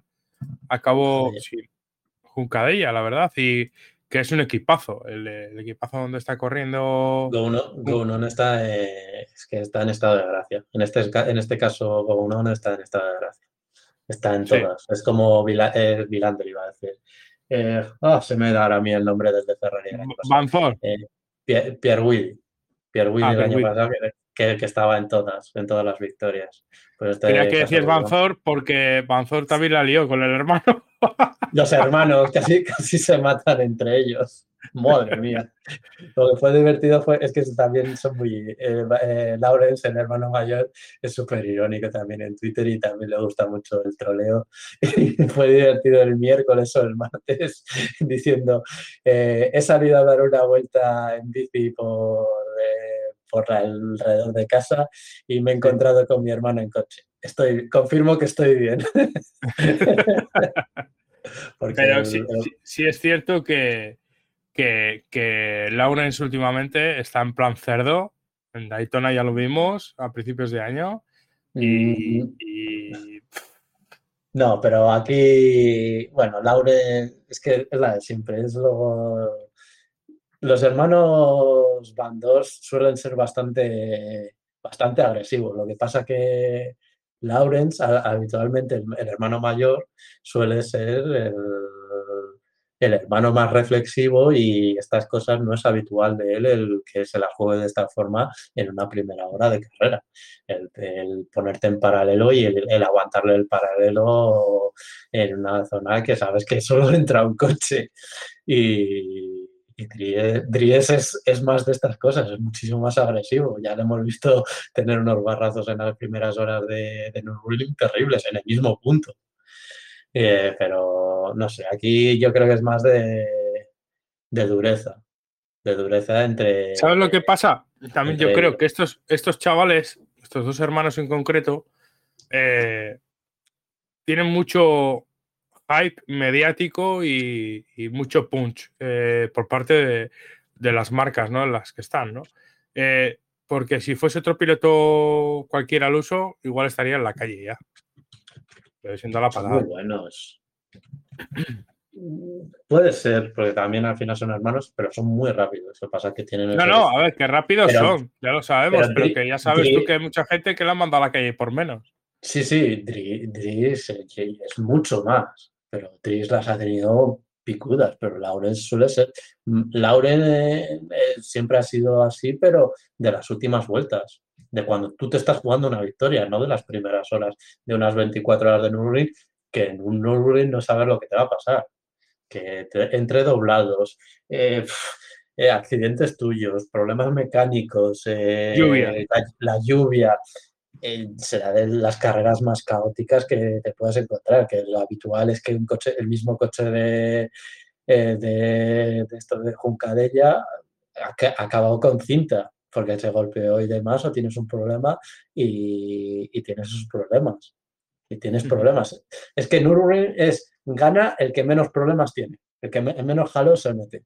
Es que es literal, porque en, un ja- en algún jardín te vas a meter, quieras o no. el que más sobrevive, digámoslo así, ¿no? El que mejor supervivencia. Nürburgring a mí me encanta porque es supervivencia pura y dura, no es, es el que en menos jardines se mete.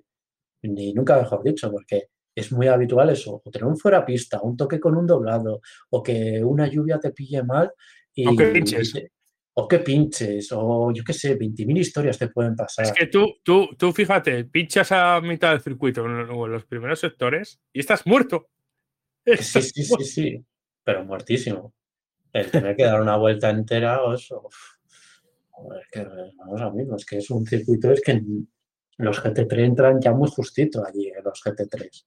Y que te metes con coches que les sacas un diferencial de velocidad impresionante. Y encima en la noche, que es una noche eh, completamente oscuro, que no hay nada de luz en ningún punto, excepto en la zona ¿Cómo que no hay luz? ¿Cómo que no hay luz? Las barbacoas. las barbacoas y los fuegos artificiales y las fiestas de la gente por las noches. Eso, eso es cierto. pero, pero sí, el, es que es, a mí es una carrera, yo la, primera carrera de resistencia que vi fue Nürburgring y estoy enamorado de Nürburgring y, y, es la que más me gusta por encima de, de Le Mans. Una cosa, eh, mm, ¿crees que el nuevo reglamento de GT3 le ha sentado de puta madre, perdón por la expresión, le ha sentado de cine a Mercedes? Es que no hay todavía, es que todavía no es nuevo reglamento de GT3. Es que ah, todavía no había entrado y no se sabe, no se sabe nada del nuevo reglamento de GT3. Hostia, tenía yo en la cabeza que, que, había entrado el nuevo reglamento este año y claro, eh, me ha sorprendido porque los Mercedes siempre estaban ahí, pero no llegaban, a ver, tenían victorias y tal, pero creo que han empezado el año de una manera muy, muy, muy fuerte. En concreto, todos los coches eh, marca Mercedes. Yo creo que me está dando a mí la sensación de que será del año, fíjate tú, de que el Bob está más equilibrado de, todos, en el que ves un poco variedad de, luchas entre marcas, que no le ves un desfase de, de, que un, un super dominio de, Lamborghini o lo que dices tú de, que están bastante equilibrados. Lo que pasa que al final es lo, lo que decimos de los, de los equipos, de los grupos de pilotos. Es que Mercedes tiene, está encadenando con Gounon, tiene, está teniendo un librazo estratosférico en estos momentos. Y si lo juntas con Juncadella, que también tiene un nivel muy bueno, y con Engel, que, tiene un nivel muy bueno también, pues tienes un coche que, tela. Sí, sí, son pata negra los tres, la verdad. Mm. pues yo luego después es que lo que a veces no entiendo, por ejemplo, de la GT World Challenge de, de, los cambios de de,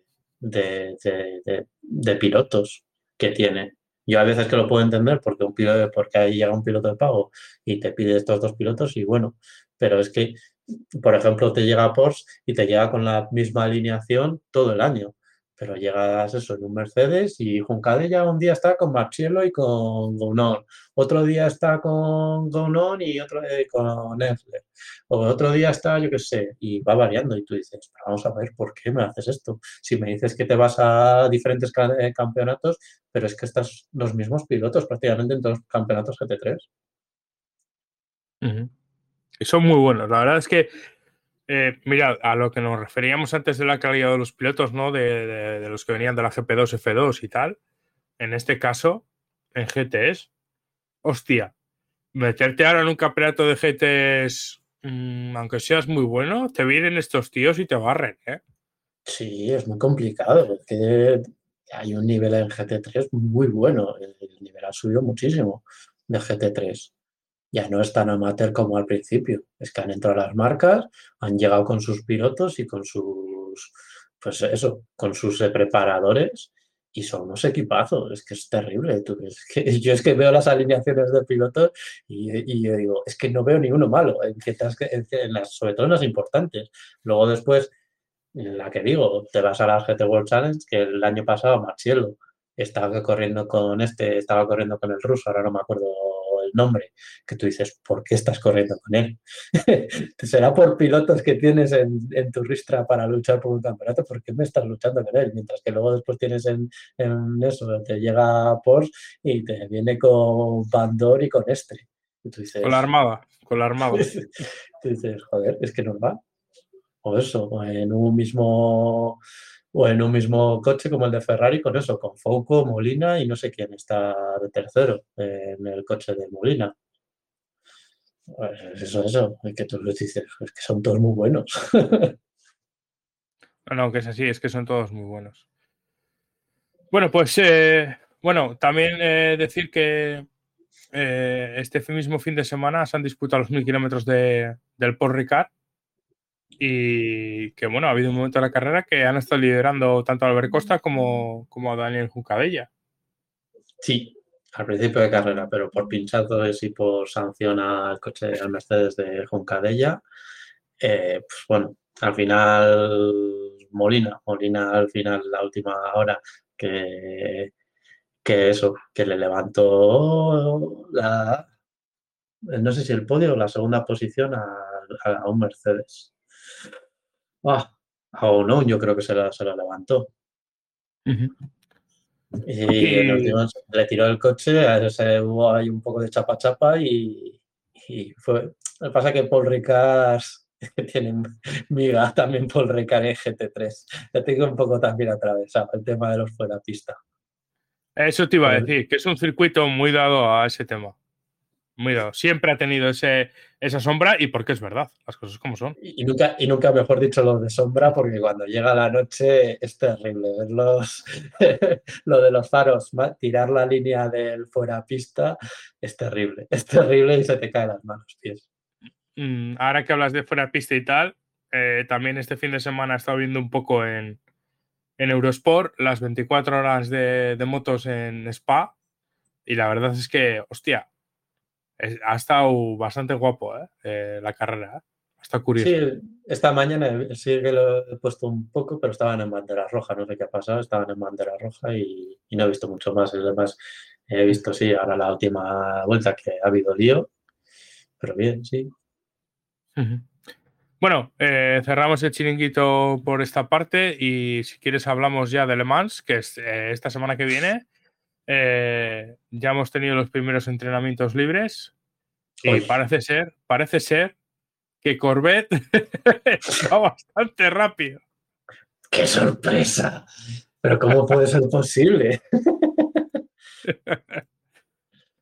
Eh, Pero ¿cómo puede ser posible que, que Corvette vaya bien en Le Mans, en los primeros libres? ¿Qué es que qué puede pasar de aquí a, a Le Mans que no suceda entre medias como un Ay, qué perdona que me he estornudado. Qué capada les va a caer. Pues sí, la, de todos los años, ya, la de todos los años, tío. Es que. El coche, el coche en el pesaje, eh, está viendo todas las fotos, ¿no? De los coches pesando y tal. Hay algún LMP2 que la decoración es preciosa, pero preciosa. Mm yo, no voy este año, yo no voy a ir este año además, van mis amigos los, nerdos, va Carlos Gistorrazi, que está por aquí, pero nunca dice nada. Y, y, la verdad es que eh, pinta, pinta que vamos a ver buena carrera este año. Eh, también se, ha rumoreado de que, de que Toyota puede hacer otro Hypercar y abandonar este proyecto. Pues tampoco me parecería raro, porque está diciendo, porque fíjate los, los problemas mecánicos que está teniendo este año, y si al año que viene te viene toda la armada de el desembarco de, todos los hipercar de oficiales. ¿No te parece un poco tarde? Deberían de haberlo hecho este año, sí, como diría que como preparación, sí, en ese sentido sí. Pero, es que pero yo, yo, yo da miedo, ¿eh? que no sabes por dónde te vas. Te da, me da miedo porque no sabes por el lado que te va a salir. Pero no sabes si va a ser bueno, malo, medio pensionista o no van a llegar. Bueno, al final, el tiempo que vivimos y con el trasvase de ingenieros que hay y telemetrías, información y tal, yo creo que eh, los surcos que hay en Alcañiz habrán sacado referencia de ellos, creo, ¿no? Para, tener una toma de contacto con el coche, digo yo. Es que de Toyota me espero todo, ya. estos, estos años de atrás. No, me refiero por Peugeot, por Peugeot, en el sentido de, ah. que, de que tendrá referencias. Por Peugeot, sí, supongo que sí, al final, y por telemetrías y demás. Yo me, me suena de Peugeot de la anterior generación de coches escuchar eso, de que ellos no querían entrar porque no veían forma de, de la recuperación de energía que hacían durante las rectas, que ellos no, no sabían cómo, cómo igualarlo. O sea, obviamente cosas saben, pero todo no, pero sí cosas saben y tienen sus referencias y sus simulaciones que pueden tener pero obviamente el 100% no, igual te presentas y tienes un coche ganador como, oye, pues pienso que pues como el Honda, el monocilindro me funcionaba muy bien. Luego llega lo que llega.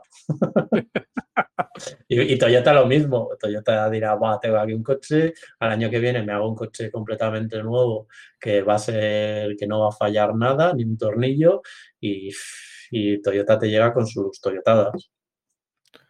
Bueno, uno, uno que parece que se nos cae para, para 2023, ha salido una noticia hace unas horas, creo, eh, es eh, Acura. Acura parece que ser que desde Japón se, ha comunicado o se ha dado a entender como que, no existe un proyecto como tal para, para participar en, Le Mans. Para Le Mans, creo recordar, porque lo que dicen es que esto como lo de BMW. Nosotros vamos a IMSA. Luego después, si al año siguiente vamos a Alemán por invitación de IMSA, pues vamos. Pero yo creo que va en el sentido de, eso. Creo recordar, ¿eh? que ahora no, recuerdo el, el tuit. Sí, aquí la noticia, que, la noticia que se hizo de Acura es que se quiere centrar más en el, en el IMSA que, que, Exacto. que por sí solo por Le Mans. Exacto. Pero ese, ellos dicen, pues, es como lo de eso, como lo de BMW, que todo el mundo decía que Alemán iba a estar en 2023. Dicen, no, no, el anuncio era que en 2023 van a estar en Daytona. No dicen nada de Alemán. Y es lo mismo. Aquí nos, aquí nos dice nuestro amigo Octavi que dice, yo mandaba una semana entera de vacaciones a la peña de Alcañiz y a comer en Guadalupe sin ningún problema. IMSA está mejor que, que el WEC. Pues mm, sí. La verdad es que sí. Por todo. Me, pasa, lo, hablábamos otro día en, un grupo de, con, el, con el Mundial de la Copa del Mundo de TCR y los diferentes TCRs nacionales. La INSA me pasa exactamente lo mismo con respecto al web. Si tú me das a elegir entre el web o la INSA, prefiero ver la INSA, tanto por circuitos como espectáculo en general. No sabes, tienes una igualdad que en el web no ves. Y luego después en el web van a unos circuitos que dan mucha pereza. tantas escapatorias asfaltadas siempre a fondo y no hay problemas entre doblados, no hay nada. Y dice, vaya coñazo. Sí. Bueno, antes no hemos dicho nada de, de Freitas ni de Wittich. ¿Tienes alguna queja? Sí, tengo una. Ciertamente tengo una. Lo del principio de carrera no tengo quejas y yo creo que actuaron bien y el tema de lo del copia-pega que dicen del año anterior lo veo con sentido porque al final no... Ellos no conocen Mónaco. Es la primera vez que van a Mónaco y es lógico que tú tú copies las, las, eh, lo que tenía el anterior, porque si tú no sabes nada, tú no te puedes poner aquí a meter, pues esta línea, igual puedes meter unas adaptaciones, pero lo lógico es que te saques la hoja, lo que decíamos de Barcelona con lo del tema de control de público, lo lógico es que tú te saques la información de años anteriores y dices, bueno, como no ha habido problemas, pues la sacamos, revisamos y si vemos todo bien, pues así se va a quedar. Si vemos algo que tenemos que modificar, no lo, eh, modificamos. Pero en ese tema de inicio de carrera, yo veo lógico lo que hicieron. El problema es lo, del, lo de no decir que, oye, ha habido problemas con el semáforo. Y luego después lo de las penalizaciones, veo muy mal lo de Ocon, que también no lo hemos dicho en Fórmula 1. Lo de Ocon es una bandera negra del libro. Es que también luego después la realización no se vio nada, pero es que es muy poco, cinco segundos lo que le hace a, Hamilton es, de, es terrible. Es enfrenada el, cerrarle contra las barreras, que se pegan una hostia terrible. Puede haber acabado eso muy mal. Perdón, que tenía el micro muteado. Eh, también eh, no hubo claridad en las, en las no sanciones tanto a Pérez como a Verstappen. La de Pérez es que hay una, hay una toma desde fuera. Hay una toma desde, desde un piso que se ve claramente que no rebasa la línea. Obviamente es lo que decimos. ¿Qué pone? A ver, si aquí la prioridad es lo que dice el director en la, en la hoja de que manda dirección de carrera, antes de eso, si es rebasar, es rebasar. Al final es lo que ponga la norma. No puedes estar. Es que ha pisado la línea medio milímetro. ¿Qué pone la norma? ¿Pisar o rebasar? Si pone rebasar, pues rebasar. Es que en este sentido, es que también ya lo hemos visto muchos años en Mónaco. En Mónaco eso es problemática en la salida de boxes. Se- siempre ha pasado la misma. Me acuerdo en indicar pasó en, en, ah, en San Petersburg. En San Petersburg pasó un año y al final es eso.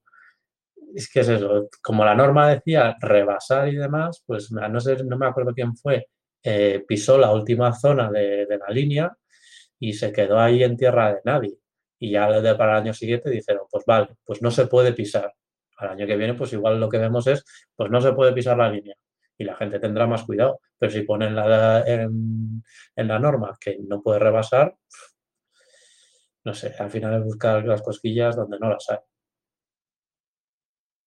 Bueno, eh, por ir cerrando ya el programa, yo quiero darle un palito al circuito y decir que hoy se ha disputado el Gran Premio de, de motociclismo en, en el Bueno, circuito sí, de, de Al, al y a, y a MotoGP, porque también viene por los dos lados. Eh, lo que ha pasado viene por los dos lados. Lo que ha pasado, dices, por el tema del precio de las entradas. Sí, y está la Sí. cantidad de público. Y eh, hoy ha tenido una asistencia de unos 60.000, no he llegado a 60.100 eh, asistentes al, el domingo. Y el, el palo que le dio a Circuit es eso, la mala, la mala organización que dijimos, perdón, que dijimos en el, en el, en el anterior programa, tanto, tanto eh, yo en este caso, pero todos los que hablaron antes que, que, yo en, en, el programa, ¿no? Como Pereira, como Iván Illán, Josu, Héctor, etcétera, ¿no? Eh, la verdad es que mm, se lo tienen que hacer ver. Y esta semana y la semana posterior al, al Gran Premio ha sido todo un, un, campo de rositas, haciendo anuncios de sostenibilidad y tal, y como que aquí no ha pasado nada. Bueno, cuando, metemos, cerramos, lo, cuando, cerramos, lo, el podcast, cuando cerramos el podcast, lo de los NFT fue terrible. Sí, efectivamente. Lo que yo me temo es que esta gente mm, el año que viene va a ser igual. Sí, sí, ya la, la, la ha demostrado en MotoGP. Es que en MotoGP eh, ahora mismo veía fotos que se han dedicado en, en el parking de, de, las motos, a, en el mismo donde hubo el desastre del fin de semana pasado, a robar los faros delanteros de las motos. Y han sí. aparecido unas cuantas motos sin faros delanteros. Sí, eso es una cosa que, mira, no lo comentamos el otro día. Y mm, tú cuando pagas un parking, pero aparte de pagar el sitio, tú también deberías, o se, se presupone que pagas una cierta seguridad, ¿no? Exacto. Y la única seguridad que había era un tío en la entrada que te comprobaba la, la, la, la entrada y luego tú podías, te decían dónde aparcar, pero el coche quedaba. Y en el parking donde nosotros estuvimos, cerca nuestro había algún McLaren, Porsches, eh, Nissan GTR, coches susceptibles de pegar el palo. Y, sí, pero aunque sea un SEAT, como diría que aunque sea un No, pero tú me entiendes, ¿no? Por dónde voy, que, hostia. Sí, sí. Sí, obviamente. Que, que, un... que todos los parking deberían tener seguridad, sí. Pero hostia, si se supone que este parking igual vale más o vale igual, no lo sé. Pero no me acuerdo porque yo no cogí la entrada al parking, la verdad. Me la cogieron. Hostia. Tú estás pagando eh, una seguridad. Posiblemente yo el año que viene no vuelva porque yo quiero ir al centenario de más, ¿no? El año que viene y tal. Y prefiero gastarme el presupuesto en eso, ¿no? Pero si una persona de estas, lo que dices tú, de las motos, eh, te, han pegado, te han pegado el palo y encima igual el fin de semana no ha sido muy grato, pues igual no vuelves. Es que volvemos a lo mismo. Es que ya has hecho. Tú imagínate eso, lo que te cuesta a ti un cambio de faro en un, en un coche, en una moto, tres cuartas partes de lo mismo. Que te roben un faro y tener, por ejemplo, ahora que hacer, que tengas que volver, yo qué sé, 400, 500 kilómetros y te toque la, la noche, como te encuentres a la Guardia Civil, ¿qué le dices?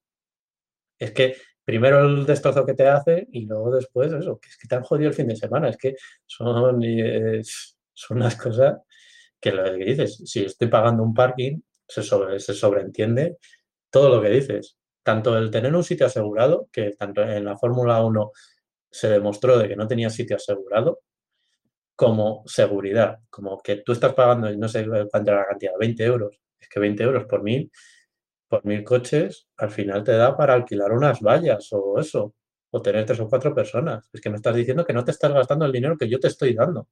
Me estás demostrando que no te estás gastando el dinero. Que yo te estoy anticipando para que tener esa supuesta seguridad.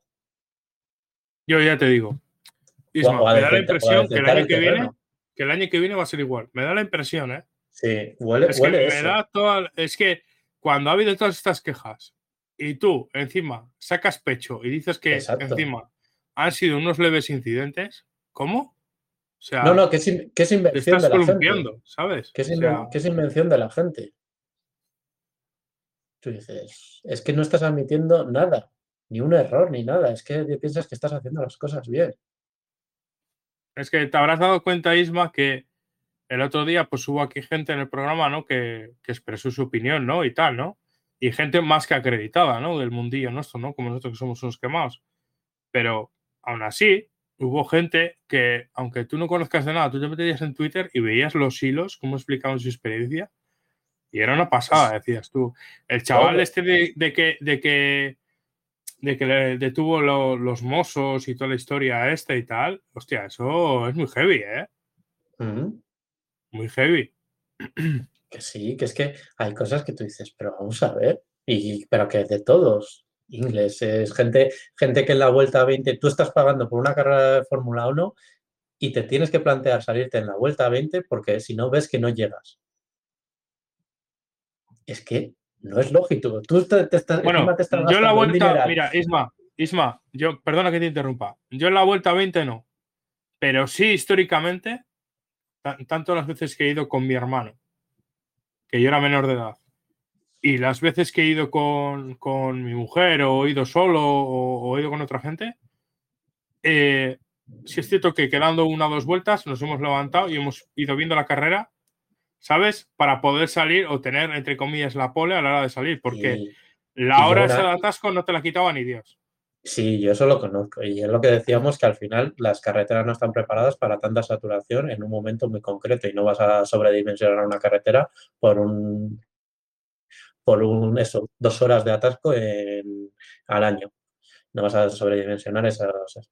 Pero ese- eso es lógico, pero lo que no es lógico es que te marches en la vuelta 20 cuando tú has pagado ciento y pico euros por esa carrera que vas a ver. Te quieras que luego marchar en la vuelta 55 o te quieras quedar una hora allí mirando cómo celebran las cosas o dando vueltas por el circuito porque te abren las puertas, eh, porque te, te sobra el tiempo, porque te has pedido el día después y te, te lo puedes permitir. Lo que no es lógico es que tú estés pagando, tú te tuvieras planificado el quedarte hasta la final de carrera y te tengas que plantear el salirte en la vuelta 20 porque ves que no vas a llegar. Eso es lo que no es lógico. Bueno, Pero pues te vuelvo a repetir, que un amigo también, van a Cheste, tengo unos amigos que han ido Sí. a Cheste varios años y le hacían la misma que tú dices. Las cinco últimas vueltas no las veía.